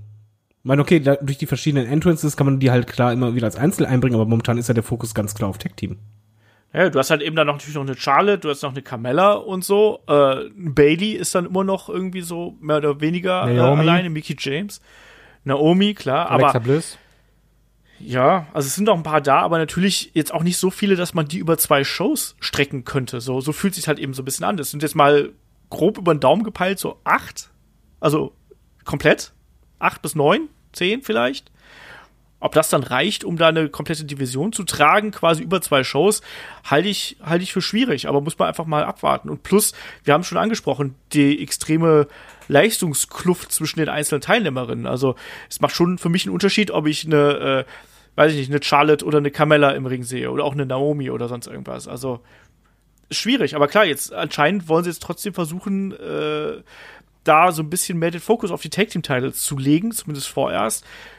Dumm ist das nicht, aber weiß nicht. Ich, ich, ich weiß nicht genau, was, was da der, der Plan ist, wenn es überhaupt einen gibt, um es mal so auszudrücken. Mehr Tag Ja. Teams. Mehr Tech-Teams, wir haben so viele, wir müssen Tech-Teams machen. es kann natürlich auch so eine, so eine Panikreaktion sein, so ein bisschen. Ja? Oh mein Gott, wir mussten, wir mussten umswitchen. Wir haben jetzt plötzlich haben wir die Iconics als Champions. Ähm, jetzt müssen wir irgendwie gucken, was wir, was wir damit machen, dass die auch vielleicht gut dastehen und dass wir andere äh, Tag Teams positionieren können. Also, weil nicht anders kannst du ja einen, einen Titel aufwerten und präsentieren, indem du einfach andere Herausforderer äh, da entgegenstellst. Schwierig. Ähm, wir haben dann, äh, und das ist kurios, weil wir, wir können jetzt hier wirklich relativ schnell durch das SmackDown-Draft-Ergebnis irgendwie durchspringen, weil da nicht so viel passiert ist. Jetzt sind wir eigentlich schon in den Top 3 Regionen und da fangen wir gleich mal mit dem Intercontinental Champion Finn Bella an, der äh, rüber gewechselt ist und dann gegen einen äh, Ali, ich wollte Mustafa Ali sagen, aber dann entlässt mich Vince Sag wahrscheinlich. seinen Namen. Ja, Werft genau. die mit Otternasen. Samoa Joe ähm, ist noch bei Raw. Quatsch, ist auch noch bei SmackDown, sprich, wir haben beide äh, Titel derzeit bei, äh, bei SmackDown. Samoa Joe konnte aber nicht da sein bei Raw, weil er irgendwie krank ist. Er hat einen grippalen Infekt gehabt oder sonst irgendwas. Und es wird ja derzeit vermutet, dass man ihn äh, quasi in der nächsten Raw-Ausgabe darüber holen wird. Ähm, sprich, dann würde SmackDown noch mal einen Leistungsträger verlieren, wenn das passieren würde. Äh, generell gefragt, David, wie findest du hier den Wechsel von äh, Finn Bella rüber zu SmackDown? Ist das was, wo du sagst, ja, das ist, das wertet das Roster entsprechend auf? Ähm, weil da gibt es ja genug Kandidaten, mit denen er eigentlich gute Matches abliefern könnte. Ich glaube, das ist vor allen Dingen für Finn Baylor gut. Weil Ja. ich habe halt einfach immer noch das Gefühl, dass bei SmackDown, weiß auch nicht, warum kleinere Leute eher eine Chance haben, äh, auch oben zu stehen. Und äh, hier kann ich mir einfach vorstellen, dass er jetzt gerade Intercontinental Champion halt ist, aber genauso gut in einem halben Jahr auch im Main Event von SmackDown sein kann und man jetzt ihn auch abkauft. Also Hm. äh, ich, ich glaube, das kann einfach ihm wirklich helfen. Gerade auch, dann hast du halt Fädenmöglichkeiten wie gegen Daniel Bryan und Co. Also der Draft macht für mich auf jeden Fall Sinn. Also der ist halt wirklich pro Finn Baylor in meinen Augen. Genau, weil das ist die Sache. Ich finde nämlich auch, dass er bei Raw schon jeden zweimal durch hat. also soweit. Er hat da gegen, gegen jeden, also das ist noch ein bisschen so wie AJ bei SmackDown. Der hat ja auch schon gegen jeden zweimal gekämpft. Und dass du jetzt ähm, den Finn Balor noch mal irgendwie neue Möglichkeiten gibst, so keine Ahnung, stellen Finn Balor gegen Daniel Bryan, stellen Finn Balor gegen Buddy Murphy. Auch das Match gegen Ali war gut. Also ein Finn Balor kann ja mit sehr vielen Leuten gute Matches haben. Auch das Match bei Raw, das war glaube ich gegen Andrade, das war auch gut. Der ist jetzt zwar bei Raw, aber also so ein Finn Balor macht ja auch häufig gute Matches. Ist manchmal ein bisschen eintönig, aber nicht, aber nie wirklich schlecht. Ja, das stimmt. Und das sind natürlich auch noch so Leute wie auch einen Jeff Hardy zum Beispiel, mit denen er dann irgendwie da was äh, starten könnte, wenn Jeff Hardy noch mal äh, singlesmäßig unterwegs ist. Ein Cesaro haben wir ja auch noch übrigens. Das darf man auch nicht vergessen. Das wäre auch noch jemand, der vielleicht irgendwann noch mal als Singles-Wrestler äh, vielleicht noch mal ansetzen könnte und sowas. Ich glaube auch, dass ein Finn Balor hier eine gute äh, Rolle spielen könnte. Und ich bin da komplett bei euch. Das ist ein Wechsel, der hat Sinn gemacht. Ähm, und da kann man jetzt drauf aufbauen. Und äh, dann gehen wir direkt zum nächsten Kandidaten, den wir hier noch haben. Wir haben noch einen Elias, der mit rübergekommen ist. Den sehe ich ehrlich gesagt direkt als möglichen Fädenpartner. Also ich finde, Elias gegen Finn Bella hatten wir zum Beispiel auch schon bei Raw, aber ein Elias kann nicht immer nur seine, seine Konzerte spielen. Der muss jetzt auch mal IC-Champ werden. Also der Gürtel ist einfach für den gemacht. Also jetzt mal, ich warte nur darauf, dass Elias irgendwann IC-Champion wird. Und dann schön mit dem Gürtel um die Hüfte noch viel, viel frecher seine Konzerte spielt. Und dann, also, das, das, der ist doch prädestiniert dafür, oder?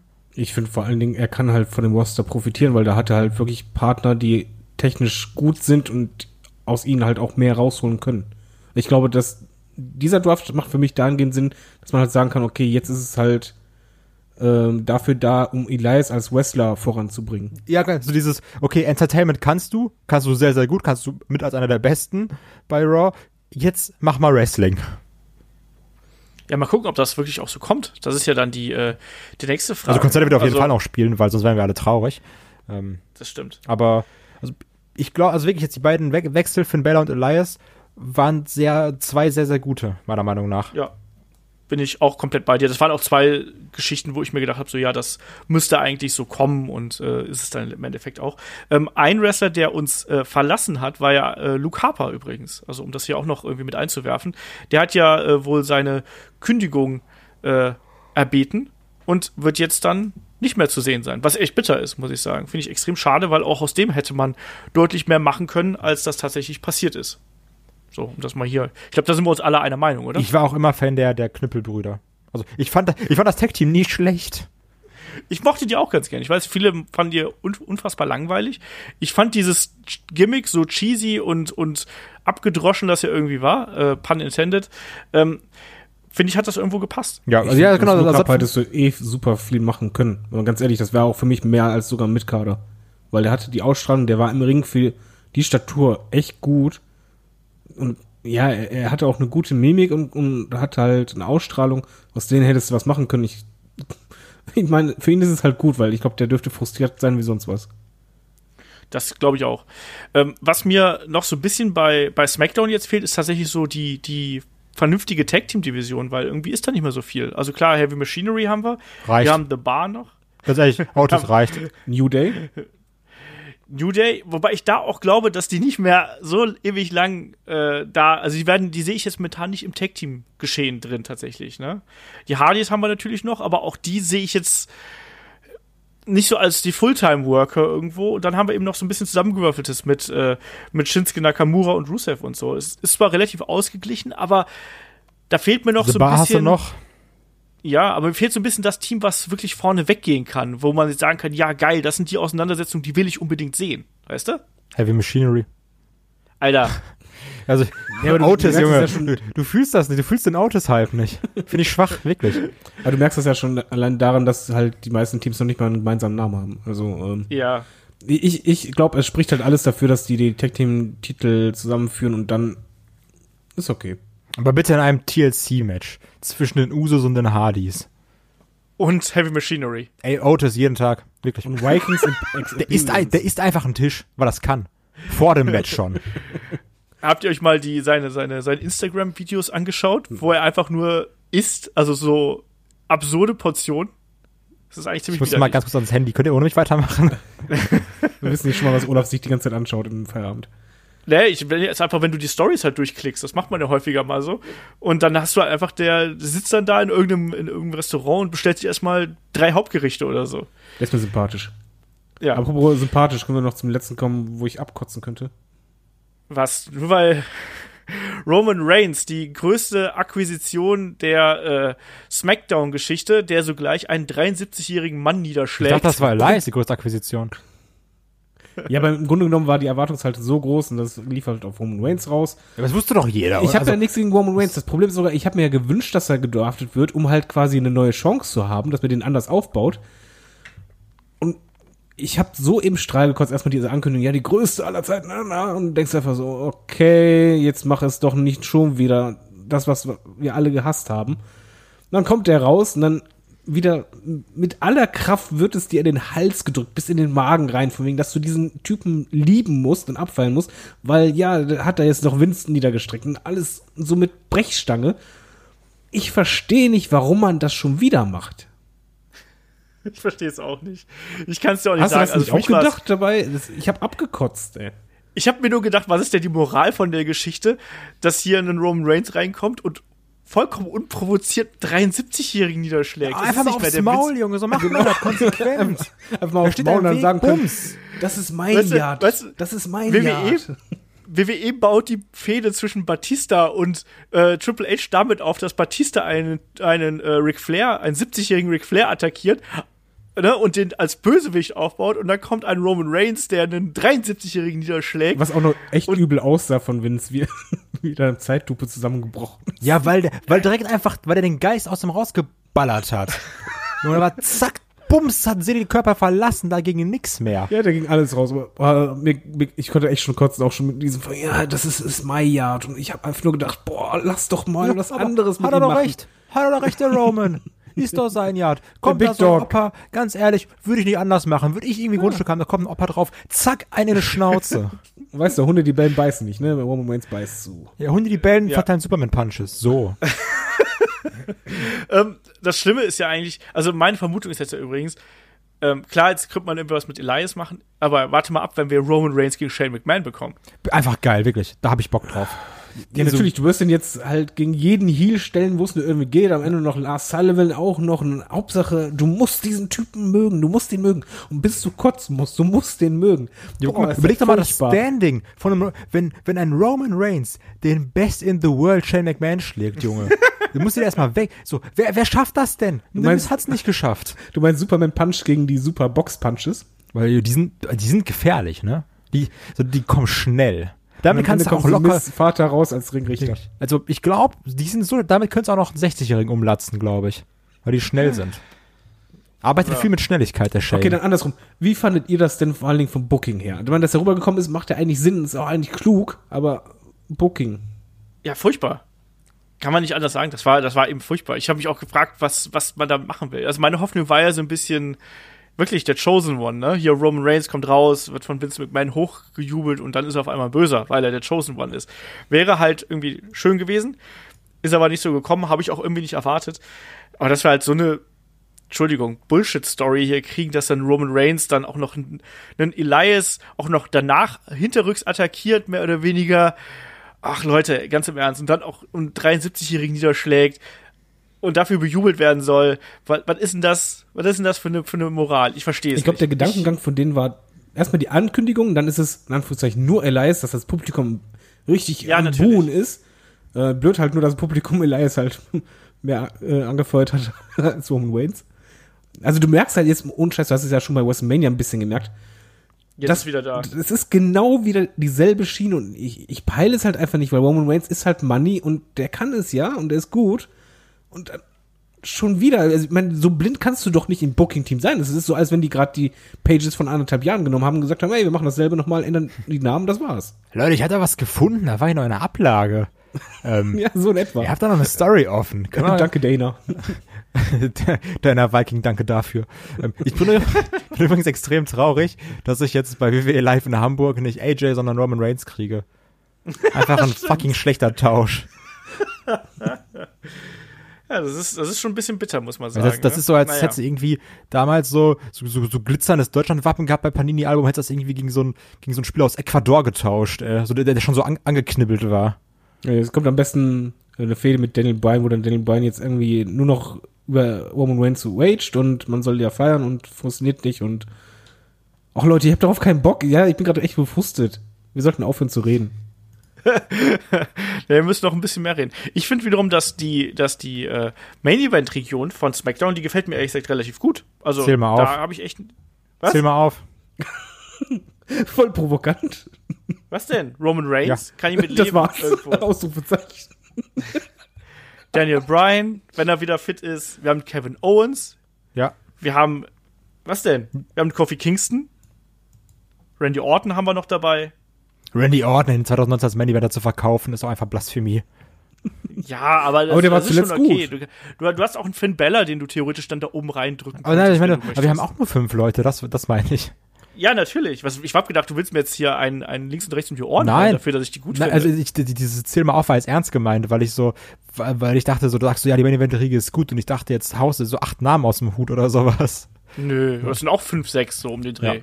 Aber das ist zumindest so, dass du halt schon das Gefühl hast, ja, da hast du halt äh, gute und schlechte, also äh, Heels und Faces und auch von, von einem Standing her sind da ja auch vernünftige Leute dabei.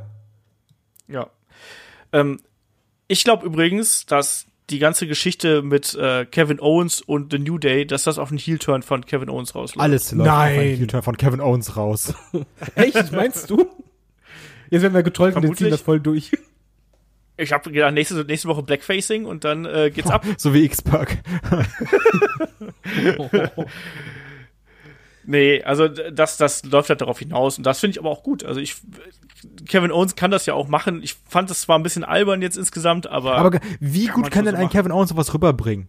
Also so, Ja, wenn das einer macht, also der äh, kann so ein richtig asozialer Heel sein, aber auch so ein total lovable Guy, wo du sagst, ach Mann, das ist, das ist so ein, das ist so ein Kumpeltyp.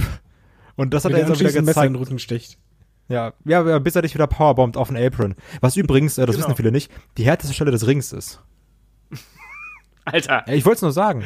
Ähm, Ja, ja, ja. Aber wenn ich schon mal dabei dachte bin, hat das übrigens gesehen, bei Raw im Main Event, Drew McIntyre nicht nur hingekniet, sondern halb auf den Boden gelegt. Ich wollte es nur erwähnen. Macht er immer. Macht Macht er wirklich immer.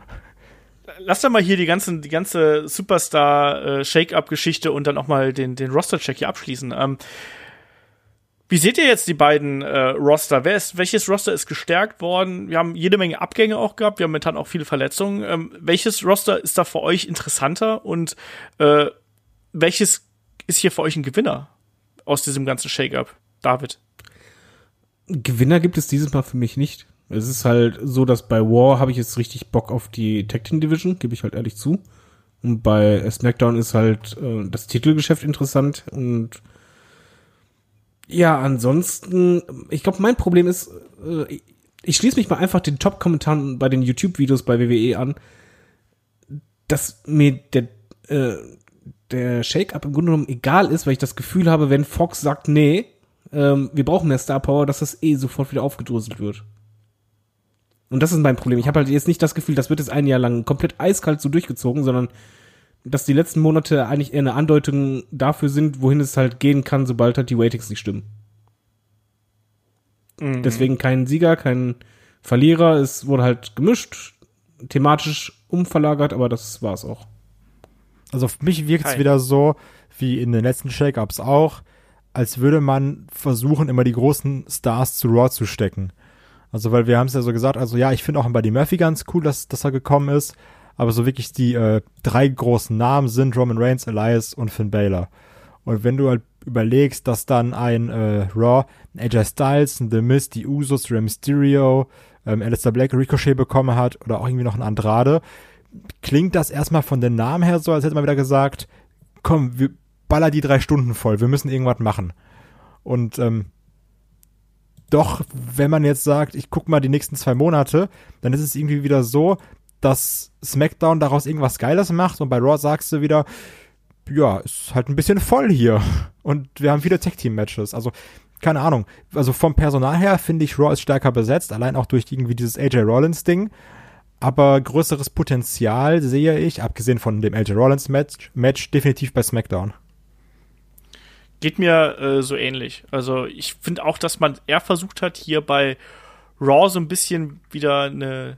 Also man hat viele Fehler der Vergangenheit so ein bisschen bei Raw versucht auszugleichen, wenn das, wenn das irgendwo Sinn macht. Ich finde, man hat ja schon gesehen, dass bei Raw so ein bisschen Tiefe gefehlt hat äh, und man hat es jetzt wieder versucht, äh, wieder auszugleichen, um einfach eine bessere Balance innerhalb der, der Shows zu schaffen. Aber ich glaube letztlich, also ich finde ja beide Roster sind jetzt nicht absolut schlecht besetzt. Ich sehe es tatsächlich auch so, wie, wie Kai es gerade gesagt hat, dass man schon das Gefühl hat natürlich, dass gerade für den, wie soll man sagen, äh, gerade für die Leute, die jetzt einfach nur Wrestling schauen wollen und auch noch so ein paar klangvollere Namen mit dazu haben wollen. Ich glaube, da bietet Raw derzeit noch ein bisschen mehr zugleich, finde ich aber auch gerade die Main Event äh, Szenerie von, äh, von SmackDown ein bisschen interessanter, trotz AJ Styles und Seth Rollins, was aber für mich halt so ein Langzeitziel ist oder SummerSlam. Also das ist ja dann was, was ich dir wünschen kann, Kai, dass das beim SummerSlam kommt oder so. Fingers crossed.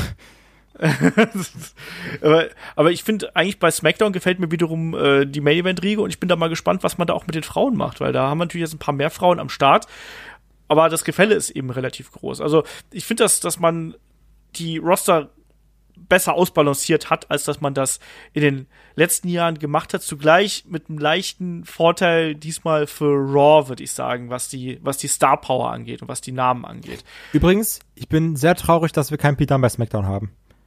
Kann mir aber vorstellen, dass sie abwarten, weil jetzt hier am Wochenende irgendwie Taping sind, sind für NXT UK, wo er gegen Walter kämpft. Und dass man gesagt hat, ja, wir warten das Match ab, wir wollen ja nicht den Ausgang des Matches spoilern und nächste Woche ist dann Pete Dunne bei SmackDown. Das hoffe ich, hoffe ich immer noch. Ja. Schauen wir mal, ob da noch irgendwie was hinten dran kommt. Dann würde ich sagen, äh, beschließen wir hier mit den äh, Roster Check 2019 und ich glaube, man kann diesmal wirklich nicht so nicht so ganz klar sagen, wo wo der wo der Weg hinführen wird. Ich glaube vor allem wird viel davon abhängen, einfach, äh, was man mit dem Personal macht und ob es endlich mal eine kreative ja, Kehrtwende gibt und einfach mal da mit dem, mit dem Leuten, die man hat, auch einfach mal was gemacht wird. Weil immer mehr Leute reinschmeißen bringt offensichtlich nichts. Das haben wir jetzt das letzte Jahr gesehen. Ähm, da muss jetzt mit gearbeitet werden. Das muss irgendwann mal kommen. Also man sieht das ja auch, dass äh, die Ratings sacken immer weiter ab. Die Leute sind unzufrieden mit dem, was sie bei den Shows gesehen haben. Äh, ich finde die Roster beide nicht schlecht besetzt. Klar haben die beide Stärken und Schwächen irgendwo, aber da muss eben auch was mitgemacht werden. Und Kreativität war zuletzt nicht gerade die Stärke von WWE. Da muss jetzt irgendwas passieren. So. Und bei uns passiert auch was, nämlich äh, es gibt die Fragen. Ihr wisst, äh, Fragen schickt ihr an fragen.headlock.de. Ähm, wir haben ein paar schon äh, hier quasi beantwortet. Also vor allem das Thema Sascha Banks war was, was, äh, was wir häufiger zu hören bekommen haben, wo, wo wir einige äh, Mails äh, zu bekommen haben, auch zu Ronda Rousey. Da hat, da kann ich gleich nochmal hier einwerfen. Da hat der die X-Men bei uns auf YouTube gefragt, äh, wird euch Ronda Rousey bei Raw und den Pay-Per-Views eigentlich fehlen? So, David, wird sie dir fehlen? Ja. Ich fand, sie hat seit ihrem Debüt abgeliefert und hat mir auch gefallen und die hätte ich halt gerne als äh, Heal und da geht's ab. Kai. Ähm, also so promotechnisch fand ich war viel Unangenehmes dabei, aber gerade so die Pay-Per-View-Matches, die waren halt wirklich nie schlecht, ne? Also das kannst du nicht sagen, die hat sich Ja. immer Mühe gegeben. Von daher ist es ähm, allein für die, für die Star Power der Women's Division ähm, schon, schon, schon ne- ein krasser Name, der jetzt eingebüßt wird. Ja, unterschreibe ich komplett so. Also, ich finde Ronda dafür, das darf man sich halt nie irgendwie vergessen machen. Ähm, Ronda Rousey ist erst ein Jahr Wrestlerin. Und ist halt eine der Ein Jahr. besten im Roster, ne? Also, Ja, das ist die traurig. bringt eigentlich alles mit. Das ist, das ist, das ist echt krass. Die bringt sowohl die Star Power mit, die bringt auch über weite Strecken die, äh, die Ausstrahlung mit. Klar äh, ist es natürlich so, dass die hier bei den Promos manchmal ein bisschen drüber gewesen ist, aber ey, ganz im Ernst, lieber ein bisschen drüber als einen Steve Blackman oder sowas, weißt du, die gar keine Emotionen irgendwie zeigen kann. Also weißt du was? Ronda Die erzählt immer auch noch in Matches eine Geschichte, was viele nicht mehr machen. Eben. Deswegen, also ich finde, dass äh, Ronda hat sich da äh, mehr als wacker geschlagen im ersten Jahr und hat uns viele tolle Matches auch beschert, muss man auch mal so sehen. Ne? Also äh, klar war da vieles dabei, was booking-technisch schwierig war äh, und auch was Kai gerade gesagt hat, manche Promos waren ein bisschen merkwürdig, aber hey, erstes Jahr und das war unfassbar, was sie da abgeliefert hat. Deswegen, ja, auch mir fehlt eine Ronda Rousey. Ähm, der Michael hat uns gefragt, zum einen nochmal zum Titelverlust von Sasha Banks und Bailey, ob er das auch, ob wir das auch als eine Frechheit empfunden haben. Kai. Frechheit ist, also Frechheit ist ein falsches Wort meiner Meinung nach, aber ähm, da kann also, da, da wurde irgendwie, keine Ahnung, Passion, also irgendwie so, so, so Herz, die die beiden da ja anscheinend wirklich reingesteckt haben, ähm, ni, ni, nicht entlohnt. Also, weil wir waren uns ja, egal was ich jetzt über Sas- Sascha Banks gesagt habe, aber wir waren uns ja alle einig, als sie den Titel gewonnen haben, ähm, ja, die halten den jetzt erstmal. So, wer soll denn da kommen? Die halten jetzt ein halbes Jahr, so, die machen das groß, die, die bauen jetzt die Tag Team Division auf und das Ding dann an die Iconics zu verlieren, also so, da habe ich ja menschlich nichts gegen, aber so vom Wrestling-Talent her ist das schon echt eine, eine, eine undankbare Entscheidung. Ja. Sehe ich auch so und gehe da komplett konform. Gerade dann auch auf, bei WrestleMania, da willst du ja dann auch noch mal glänzen irgendwo und willst dann quasi den, den I-Punkt noch mal auf deinen Titelgewinn setzen. Den Titelgewinn, den I-Punkt bei bei I-Titel und bei Gewinn und so. Ähm, und das ist dann eben nicht passiert. Deswegen finde ich das, Frechheit finde ich ein bisschen übertrieben, aber ich fand es auch sehr enttäuschend. David, du auch? Ich finde es vor allem einen großen Fehler, wenn du schon einen Titel kreierst, da solltest du halt auch versuchen, den zu pushen an Wertigkeit und wenn du den nach so kurzer Zeit eigentlich belanglos an jemanden abgibst, der halt auch noch kein Standing hat, oh, das, nee. Also ich glaube, die beiden haben wirklich vorgehabt, den groß zu machen, den Titel, von der Wertigkeit her. Und das wurde halt genommen und ja, es ist keine Frechheit, es ist einfach ein Fehler für mich. So, machen wir weiter mit der nächsten Frage. Da auch wieder von Michael, der hat uns eine längere Frage zum Thema Undertaker geschickt. Und zwar, der Undertaker hat einen Vertrag unterschrieben, also bei WWE. Der Fra Vertrag äh, beweist, dass die WWE selbst ihre Legenden an Ketten legt. Äh, so darf der Taker für keine andere Wrestling-Liga antreten und er darf an äh, keine, keinen Events außerhalb der WWE teilnehmen. Und das nur, weil der Taker an einem Event außerhalb von WrestleMania 35 teilnahm. Wieso dürfen sich ein Lesnar und ein Rock alle Freiheiten herausnehmen, während man einem großartigen Mann wie dem Taker die Hände bindet? Ich bin darüber verärgert und empfinde das als klare Respektlosigkeit gegenüber dem Taker. Wie ist eure Meinung dazu? David. Äh, ich verstehe gerade das Problem nicht ganz. Weil er, er listet ja schon extra Lesnar und Rock auf und ich weiß jetzt nicht, in welchen anderen Wrestling Promotions die auftreten. Und darum geht's einfach nur. Er darf halt nicht bei anderen Wrestling Promotions auftreten und auch, außer jetzt einem kurzen Event, auch nicht bei Events von anderen Wrestling Promotions. Und das ist doch normal. Es gibt halt Exklusivverträge und das gibt's halt auch bei Lesnar und äh, bei The Rock, wenn er halt einen Deal macht und dafür gibt's halt auch gutes Geld und das ist halt legitim. Man. Das ist ja selbst bei Gaming so, dass halt, wenn du exklusiv ein Spiel haben willst, dann zahlst du halt gut drauf, aber dafür bleibt es auch dann da. Und es ist doch hier absolut normal. Also ich verstehe Ich es wo das so. Problem ist. Für mich wurde die Frage schon mit dem allerersten Satz beantwortet, wo steht, der Undertaker hat einen Vertrag unterschrieben. So, ja, genau. Der Undertaker hat diesen Vertrag unterschrieben. Und er hat dann gesagt, ich mache das, ich trete nirgends woanders auf, ich krieg dafür Summe X, finde ich geil, unterschreibe ich. Und dann hat es ja nichts, also, da ist ja keiner gesagt, Kollege, du unterschreibst das jetzt, sondern das war dann ja aus freien Stücken. Er sagt, okay, ich krieg jetzt diesen Betrag, darf dafür das und das und das nicht machen, ist okay für mich, setze ich mein, setze ich mein, mein, mein Taker drunter. Und ja, ich gehe auch davon aus, dass äh, er diese Exklusivität wahrscheinlich auch fürstlich vergütet Ja, bekommen natürlich. Also er wird das, er wird da wahrscheinlich auch noch mal gesagt haben, hör mal, ich krieg hier, hab, da geisterten ja diese ominösen 25.000 Euro pro Stunde oder Dollar pro Stunde rum, die könnte ich jetzt hier und da verdienen. Äh, was kriege ich denn von euch quasi fix im Monat oder sonst irgendwas? Ich sehe da auch gar kein Problem drin. Und äh, klar, Lesnar und Rock haben natürlich alle Freiheiten. Die haben sie sich aber auch vertraglich einfach zusichern lassen. So ist das Geschäft. Äh, Aber die haben auch nicht die nur so. Freiheit, in einer anderen Wrestling Promotion aufzutreten. Das wirst du nicht Die sehen. werden auch Grenzen haben. Die werden auch natürlich Grenzen ich glaube, es geht haben. einfach darum, dass man sagt so, ja, aber der Brock, der darf ja UFC machen. Und was ja ist, nicht die, die direkte Konkurrenz ist. ja, aber im Endeffekt so, es ist ja scheißegal, wer was machen darf, so, die haben ja alle einen individuellen Vertrag. Eben. So ist es halt. Das ist einfach, äh, jeder ist da seines eigenen Glückes Schmied und äh, wenn es, er wurde nicht dazu gezwungen, äh, diesen Vertrag zu unterschreiben, sondern es wird schon einen guten Grund gehabt haben, dass er diesen Vertrag unterschrieben hat und der wird wahrscheinlich einfach lauten, er hat da mehr als genug Geld für bekommen. So, und die Hörer wissen, dass, welche Verträge wir zeichnen mussten für dich. Wow. Aber sowas von, ihr dürft auch nirgendwo anders antreten. ähm, du gehört, Kai? Der, Ja, ja sowieso. passt bloß mit Ich Beatdown. wollte gerade sagen, Tobi, ich darf nicht mehr kommen. Ähm, der Michael fragt auch noch, äh, wie ist eure Meinung zu den Briscoe Brothers? Die haben wir, glaube ich, alle drei, glaube ich, sogar live gesehen äh, bei der World Tag Team League. Ähm, David, kannst du dich noch an die Briscoes erinnern eigentlich? Aber wie? Also ich fand die fantastisch. Ich habe einfach nur da gedacht, oh, die hätte ich so gern bei der WWE. Dann hast du mir gesagt, ja, die rauchen aber gerne ein. Habe ich gedacht, ah, schade. Rassisten, aber sind die nicht auch super, also äh, fantastische Wrestler, aber sind die nicht auch so extrem redneckig und so Schwulenhasser und sowas? ja, ja, die haben auch schon diverse äh, schlimme Aussagen mal getroffen, ja. Ja, also, Achso, okay, das wusste ich nicht. Aber wrestlerisch richtig gut. Unterschreibe ich. ja. Bin ich komplett bei dir. Das sind tolle Wrestler. Seit Anbeginn bei Ring of Honor dabei, haben da natürlich auch eine extrem starke Bindung zu der Promotion. Ich mochte die immer äh, im Ring extrem gern. Ich finde die aber auch, wie Kai schon gesagt hat, ein bisschen arg Redneck.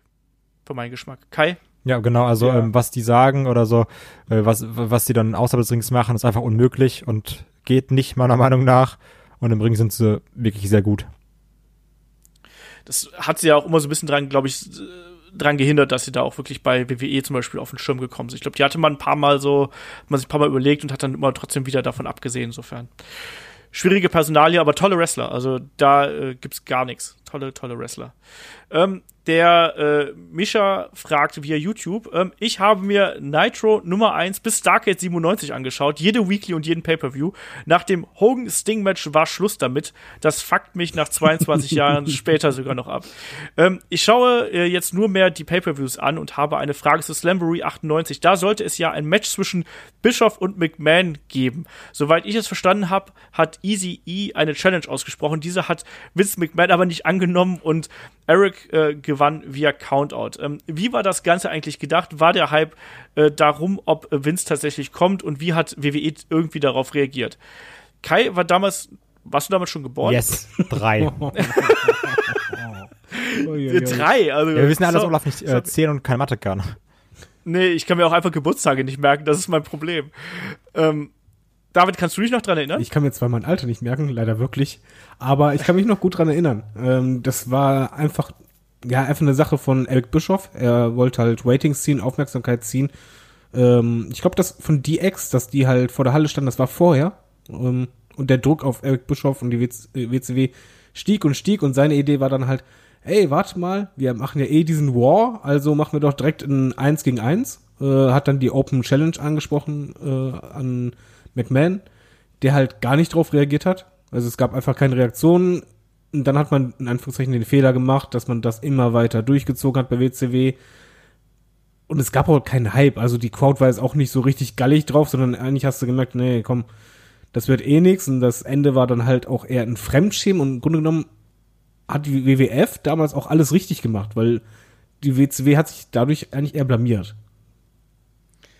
Ja, also die Frage ist doch, was hätte denn äh, ein Vince McMahon davon gehabt, wenn er da aufgeschlagen wäre, um es mal so auszudrücken. Ja, er hatte ja, zu dem also, Zeitpunkt auch die höheren Ratings, also er war in der besseren Position. Eben. Äh, und es wäre ja letztlich, warum soll er denn bei einem äh, Pay-per-View eines einer anderen Promotion auftauchen? So, das bringt ihm ja überhaupt nichts, sondern es bringt nur der anderen Promotion was im Endeffekt. Ähm, also ich weiß, dass Eric Bischoff hatte in, in diversen Podcasts mal darüber gesprochen, hat unter anderem erzählt, dass er äh, auch Backstage die Anweisung gegeben hat, dass wenn WWE-Leute Vince McMahon auftauchen würden, ähm, dass, dass sie quasi einen eigenen Lockerroom bekommen hätten und dass man die zum Ring geleitet hätte. So. Und dann gab es eben auch die Geschichten, dass, äh, ähm, dass er wohl äh, äh, Eric Bischoff hat ja einen äh, Kampfsport-Hintergrund und so und äh, war da aber auch äh, sich durchaus darüber im Klaren darüber, dass, äh, dass er da ein paar aufs Maul kriegen würde. Aber er hat einfach gesagt, so ja, mein Gott, dann würde ich halt ein paar aufs Maul kriegen, aber trotzdem würde das Aufmerksamkeit für die WCW kreieren. So, aber im Endeffekt hat die WWE da gar nicht drauf reagiert. Er hat einfach sein Kind verkauft, glaube ich, Eric Bischoff. Ich glaube, in der Zeit wahrscheinlich schon. Ja, die ja. hätten alles gemacht, aber das Beste, was du halt machen kannst, wenn du äh, in der besseren Position bist, einfach ignorieren. Das war die, die Geschichte dahinter. Ähm, und damit sind wir tatsächlich auch schon durch mit den Fragen und mit dem Podcast. Unfassbar. Ähm, mehr Material gibt es natürlich bei uns auf Patreon und bei Steady, um hier die äh, kleine Werbegeschichte wieder unterzubringen. Ähm, da äh, gibt es das Match of the Week, was der David und ich jetzt äh, zuletzt aufgenommen haben. Da sprechen wir über Triple H gegen Cactus Jack vom Royal Rumble 2000. Für Mai dann äh, ist auch geplant, dass der Kai uns da von seinen Wrestling-Reisen wieder ein bisschen berichtet, mal wieder so unterwegs und sowas. On the road. Das, ist immer im Mai. Ne? Ich, ich, kann es mir übrigens schon vorstellen. Ja, da habe ich getrunken, da habe ich dann nochmal ein Bierchen gezischt und dann nochmal eins. Er ist doch mit seiner Freundin ich unterwegs, sagen, da muss ich mich benehmen. Ach so, oh, okay, da benimmt er sich. Stehe ich ganz klar unter Pantoffel. Habe ich gar nichts ja. zu sagen. Nee, ähm, das, das ist ja diese eine krasse äh, WWE-Woche, wo wir dann Montag und Dienstag in London sind, am Mittwoch wiederkommen und am Donnerstag nach Hamburg fahren. Ja, also sprich Raw, SmackDown und dann nochmal Hamburg. Genau, hinterher. Raw, SmackDown, SmackDown Live. Genau, und dazwischen noch irgendwie noch Podcasten mit uns. Yes. Ich bin gespannt. Yes, das klingt gut. Äh, in dem Sinne, äh, nächste Woche gibt's hier das äh, Gastspiel mit dem Kollegen äh, Jonathan Guti und Shaggy, also dem Perkix WWE. YouTuber spricht über seine Doku, über Lucha Underground, ganz viel anderen Kram. Den gibt's dann hier. Und in dem Sinne sage ich Dankeschön an euch da draußen, Dankeschön an äh, David und Kai, dass ihr hier dabei gewesen seid. Und bis zum nächsten Mal. Macht's gut. Tschüss. Tschüss. Tschüss.